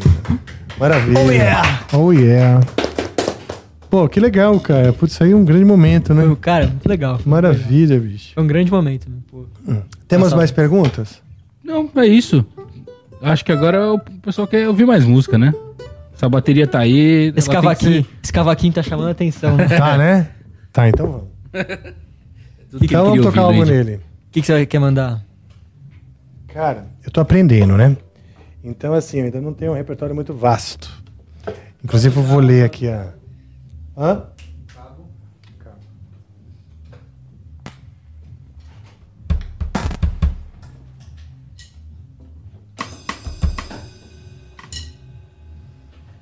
Só que isso aqui é uma grande paixão minha. Eu sempre quis aprender cavaquinho. É, bom, aquela coisa, né? Quero aprender piano, aprender, todo mundo quer saber tudo em música porque é fascinante, mas. Mas cavaquinho, cara, Chama seu coração. né? muito, cara. Porque o repertório de cavaquinho, samba e tal, é um repertório que eu gosto muito. Gosto tanto quanto o rock, posso dizer. É mesmo? Mas é possível que exista hum, mais músicas da banda Revelação de pagode do que do Judas Priest, que me toquem. Sério mesmo? É Nossa, eu não sabia disso, que legal. Puta, fácil, assim. AGP contra, sei lá, Acept. AGP fácil. Metade do nosso trabalho aqui é decepcionar os fãs do Rafael. Isso é, Ah, isso é é. uma, é uma Isso é coisa que verdade. acontece diariamente. Acontece sempre, é. Os caras estão me cancelando agora, não tem problema. Eu vejo, sinto, sinto os Cheiro do números. cancelamento. É. Aí um ser. Eu até fiz uma lista, vamos ver se aparece já aqui. Hum. Apareceu não.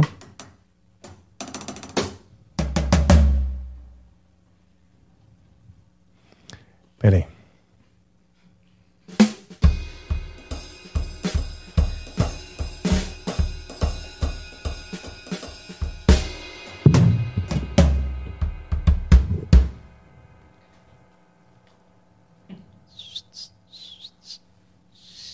Antigamente, Luigi, eu avisava o Rafael, né? Pô, tá muito tempo silêncio e tal, não sei o quê. Hoje em dia eu ponho na cara dele e deixo no silêncio. Não, você pode botar na cara do, do não, mas enquanto ele não, quando ele tava tocando, eu pus, mas no resto, eu vou deixar na sua cara.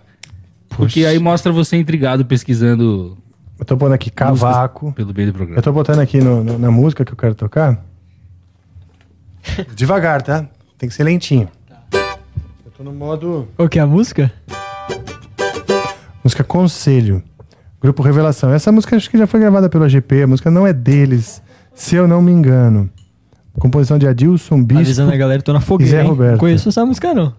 Cara, sambinha, normal. Não, não vai ter muito mistério, não. Tá? Talvez eu pare pra retomar. Acontece, porque eu tô realmente ainda tô estudando a música. Deixa eu ver se fica melhor com o dedo. Então eu vou tirar a palheta, sabe por quê? Eu tô no modo kids ainda. Eu tenho mais controle com o dedo, fica menos volume. E é mais fácil. Tudo certo aí, Jamba Joe? Hum, deixe de lado esse baixo astral. Erga a cabeça, enfrente o mal. Que agindo assim será vital ao seu coração. Fudeu, já cagou, né? Já vi que não vai rolar. Boa, obrigado. Ah, vamos lá. Essa é muito linda, mas é bem difícil. Os fãs do Rafael nesse momento no chat. Toca Carry On. Ontem, Ah, é. ontem, o cara falou assim: larga esse cavaco, porra. O cara foi. E pega a guitarra. Tira isso aí e foi, toca tipo, Nova Era, né? Não, Cara, você, você ainda que transcreveu os- as músicas do Angra, você pode ter certeza que o chat, hoje a gente tá gravado, mas o chat, naquele momento, já devia ter pedido pra você tocar todas do Omni. Pode ter certeza. Ah, é, porque você sabe as do homem, né? Se fosse, olha, eu acho que. A única que eu lembro de cabeça, assim, bem é a Insênia que eu gravei. Essa é a única que eu lembro. Puta, bicho, mas nem eu vou lembrar dessa aí.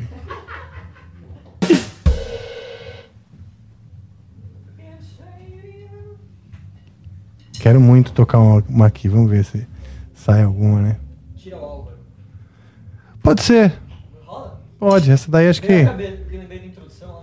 É, essa daí vai. Tem uns pedaços que eu não sei direito, né?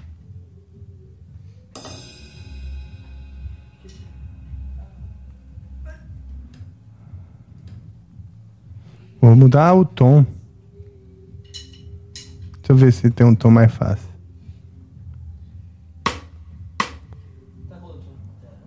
Esse aqui é bom.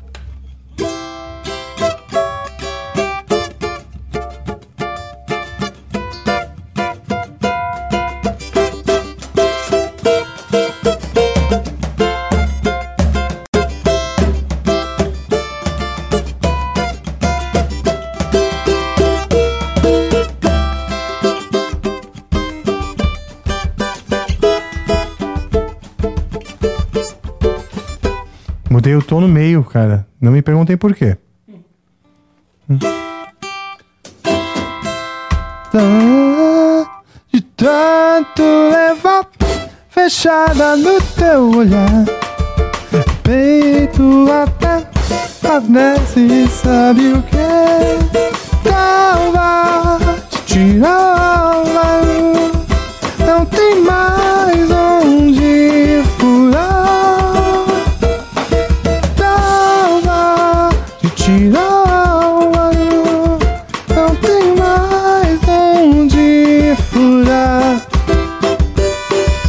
outro tom, porque esse tom tá muito agudo.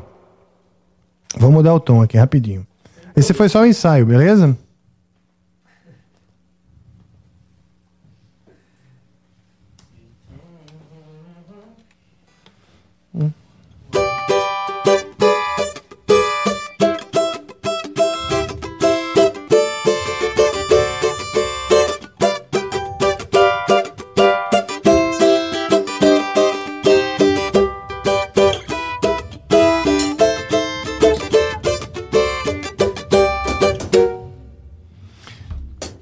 Tá pronto aí, Luigi? De tan... Fudeu, hein? Como se fosse vem, eu tô realmente aprendendo. De tanto levar flechada do teu olhar No peito até parece, sabe o que? Alma de tirão Não tem mais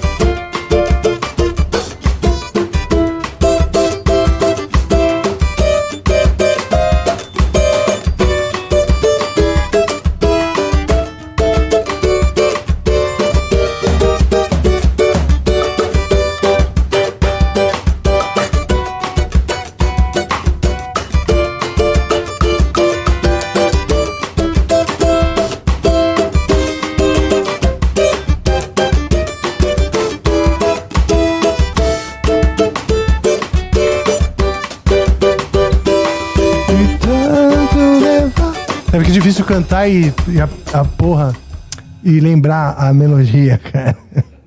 Ainda não tô conseguindo coordenar as co- as coisas. Se eu fosse um bom cantor, eu até tentava cantar. Quer tentar? Não, não, Deus me livre, não faz isso não. Vai cair view, vai cair melhor não. Beleza, amor. Então agora eu vou fazer o seguinte. Você pegar a guitarra ou você vai continuar com o cavaco? Eu vou insistir. Tá bom. Vou insistir. Porque é assim que a gente aprende, pô. Eu tô realmente Não, determinado. Uma hora eu vou aprender essa porra. Daqui a pouco, daqui a um ano, vai, vamos dizer. É isso. A gente Não é semana agora, que vem, né? Mas daqui A a gente um tava ano. falando sobre repetir, né? Sobre repetição. Tem que repetir mesmo. Exato. Então, fãs do Amplifica já saibam aí que esse ano vocês Vocês estão fudidos. guitarra só por parte de convidados. O Rafael vai ser cavaco apenas. É, Se eles tocar. colar um ukulele também, ele já vai fazer a mesma. Hã? Não? Nada? Ah, essa aqui é legal.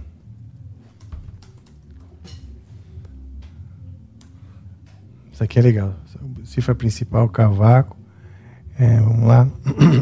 Tem, tem uns acordes que eu não sei ainda fazer.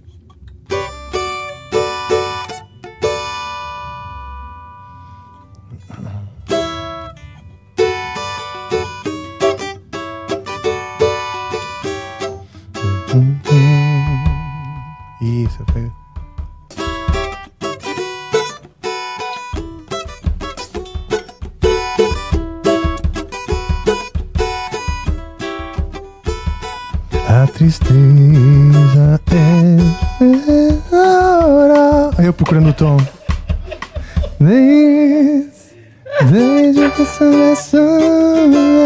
Cara, é difícil pra caralho essa porra, bicho. Era, é, é minha, é minha meta de vida. Vamos, eu falei um ano, vai, vamos botar mais uns anos aí. Próximo disco do Angra é de cavaquinho, né, cara? Tem que pôr mais anos aí. Não, eu vou botar uns cavaquinhos lá, com certeza. Só pra ter, né? Pra falar que tá aqui, comecei. Ah, nesse momento eu desisto, eu boto o cavaquinho de lado. Mas eu aprendi muito com essa experiência. Tá. Isso que vale. Só o Luigi que tá esperando pra tocar, mas tá tudo certo. É, a gente.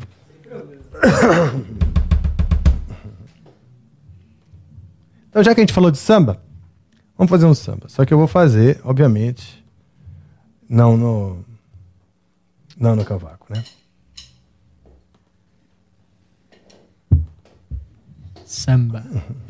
Samba eu curto a Dona Irã pra caramba, sabia? É mesmo. Acho a É um samba mais paulistão. É. E, se você quiser, a gente faz essa mesmo, que a gente cagou inteira, né? E não... Não, pode ser outra também dele, se quiser. Eu lembro, eu lembro de cabeça bem a Samba do Ernesto. Conhece essa? Sim. Essa é maravilhosa. O Ernesto nos convidou. Oi, turma, não deu pra esperar. Ai, duvido que isso não faz mal, não tem importância.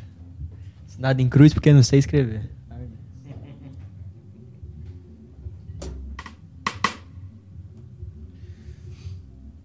Fodeu, eu vou tentar no, no cavaco.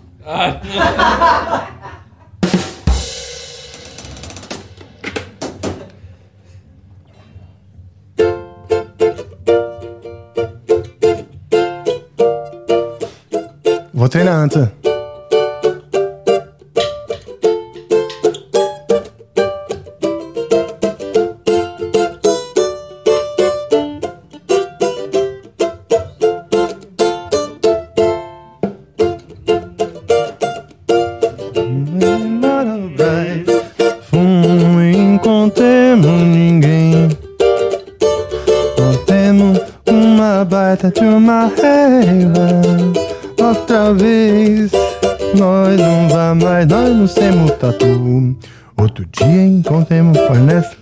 Puta que pariu, cara. Eu quero muito. Eu quero muito aprender isso, mesmo, mas não tenho ideia o quanto. É tipo. Desde que eu fiz 50 anos, né? Agora já 51, mas. Desde que eu completei, né? Eu me dedico principalmente às coisas que me dão prazer, sabe?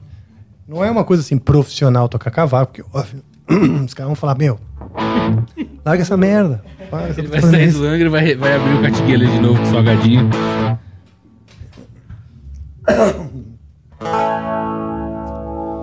Samba do Ernesto, cara. Vamos ver se eu consigo fazer isso pra você.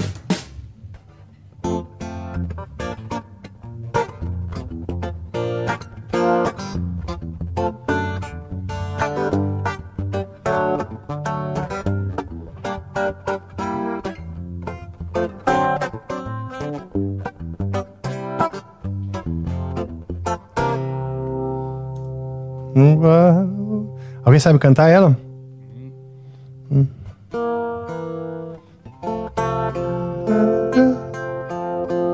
convidou. O samba ele mora no bairro. Foi fumo e não contemos ninguém. Voltemos uma baita de uma raiva. Outra vez. Nós não temos tatu. Outro dia encontremos com a Nesto que pediu desculpa, mas nós não assentemos. Isso não se faz, Ernesto, mas não se importa. Mas você devia ter ponhado recado na porta. Recado assim, segue o clima. Segue o clima. Oi, turma, não deu pra esperar. Admiro que não faz mal. Mas não tem importância. Assinado em cruz porque não sei escrever. Ernesto. Nos convidou. O samba ele mora no Brás. Nós fomos e não encontremos ninguém. Botemos uma baita de uma raiva. Outra vez. Nós não vai mais vencemos tatu. Outro dia encontremos com a Ernesto que pediu desculpa, mas nós não aceitemos. Isso não se faz, Ernesto, mas não se importa. Mas você devia ter ponhado o recado na porta.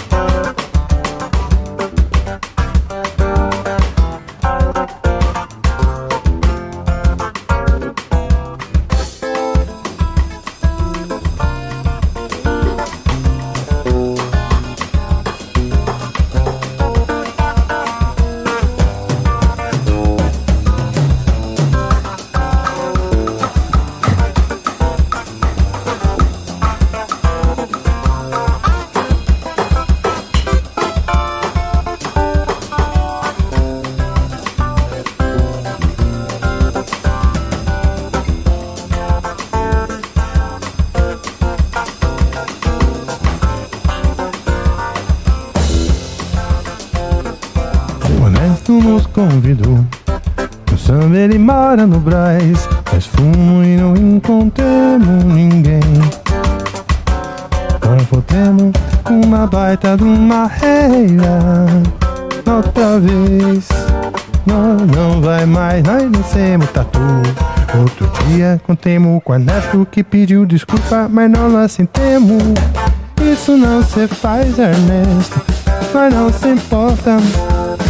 Você devia ter ponhado um recado na porta. Você cantou meio contido essa, né? É porque eu tô aprendendo a parada, bicho. Tipo, o tom e tudo, tentando lembrar a melodia, não, não, não é fácil. Pô, mas ficou bom, ficou bom. É um resgate. Eu, eu invejo esses caras que tem essas. Tanto a melodia quanto a harmonia já. Pá, pum, shh, vem, Na né? hora, né? Vem na hora. Mas não, pra mim é um esforço hercúleo. e um puta num treino. né? Maravilha. Ah, quer tocar algo que não seja constrangedor, como por exemplo. O que você que cê- Vambora, vambora. O que você que te mandam? Vamos tocar o rock aí então. Um classicão assim? É, eu não sei, cara. Talvez um... Deixa eu pensar alguma coisa legal. De Purple. Eu acho que esse aqui vai, ó.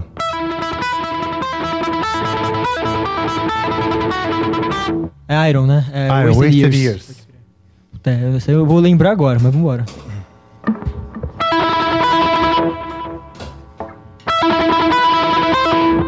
Vamos botar o violão também, tá rolando o violão?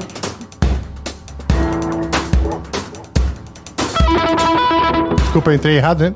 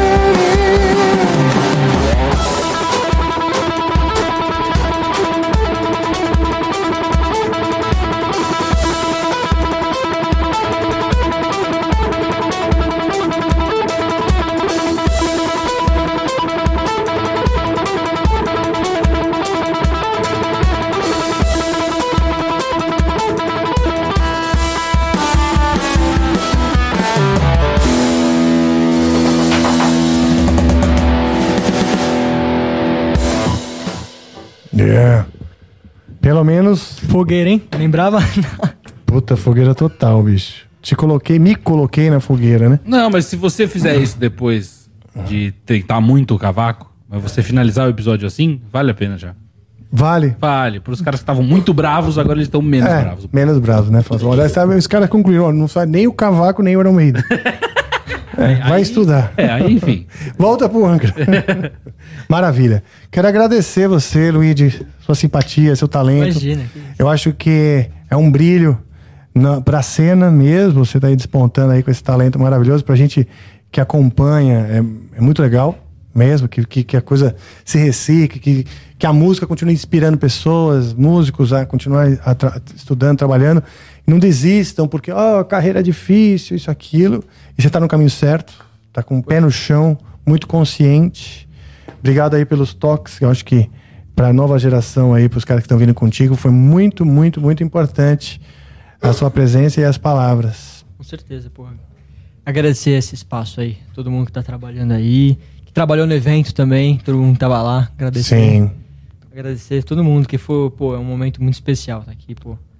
Muito feliz mesmo. Obrigado aí. Imagina, obrigado. espaço, pô. Que isso. Você já faz parte aqui da família Amplifica, mesmo, porque já Ah, tocou na, na banda Amplifica, É. né? Tocou com o Ney, né? Você tocou É, com o Ney, cara. é. Desculpa ter tê-lo exposto a isso, mas, cara, Quando eu falei que você já passou pelo pior, não era o especial, era ter tocado com o Ney. Tá? É isso que eu tava falando. eu desejo coisas melhores pra você, Virão. Aqui pra. Maravilha. Então é isso aí, pessoal. Ficamos aqui com.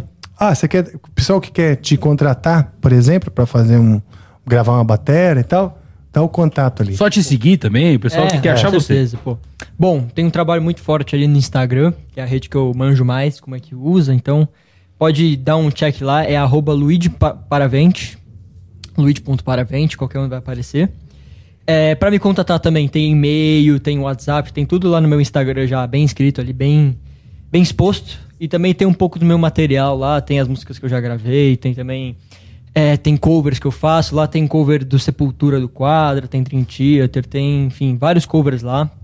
E espero que cada um de vocês apareçam lá pra gente se conhecer também. Pode mandar mensagem que eu tô sempre respondendo. E é isso, YouTube também, Luiz Paravente, pode seguir lá, tem bastante material de ponta. É isso aí. Maravilha. Muito bom. Muito obrigado. Que agradeço. Ficamos aqui, galera. Capetas, capetos, lovers and haters. Eu espero que tenha curtido essa viagem musical, que agora essa nave maravilhosa começa a aterrizar.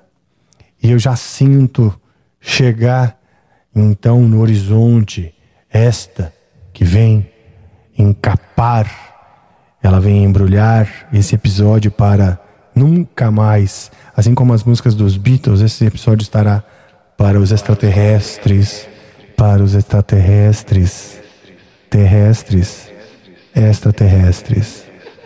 Maravilha. Então chamaremos, chamaremos. Chama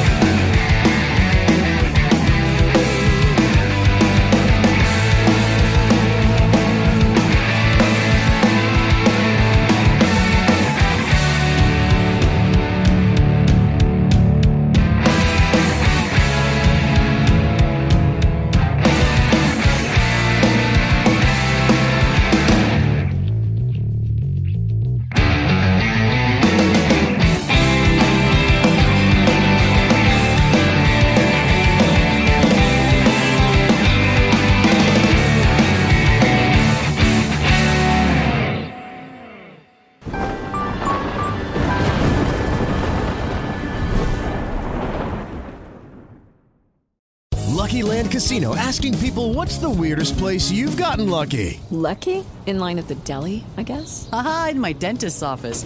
More than once, actually. Do I have to say? Yes, you do. In the car before my kids' PTA meeting. Really? Yes. Excuse me, what's the weirdest place you've gotten lucky? I never win and tell. Well, there you have it. You can get lucky anywhere playing at LuckyLandSlots.com. Play for free right now. Are you feeling lucky? No purchase necessary. Void where prohibited by law. 18 plus. Terms and conditions apply. See website for details.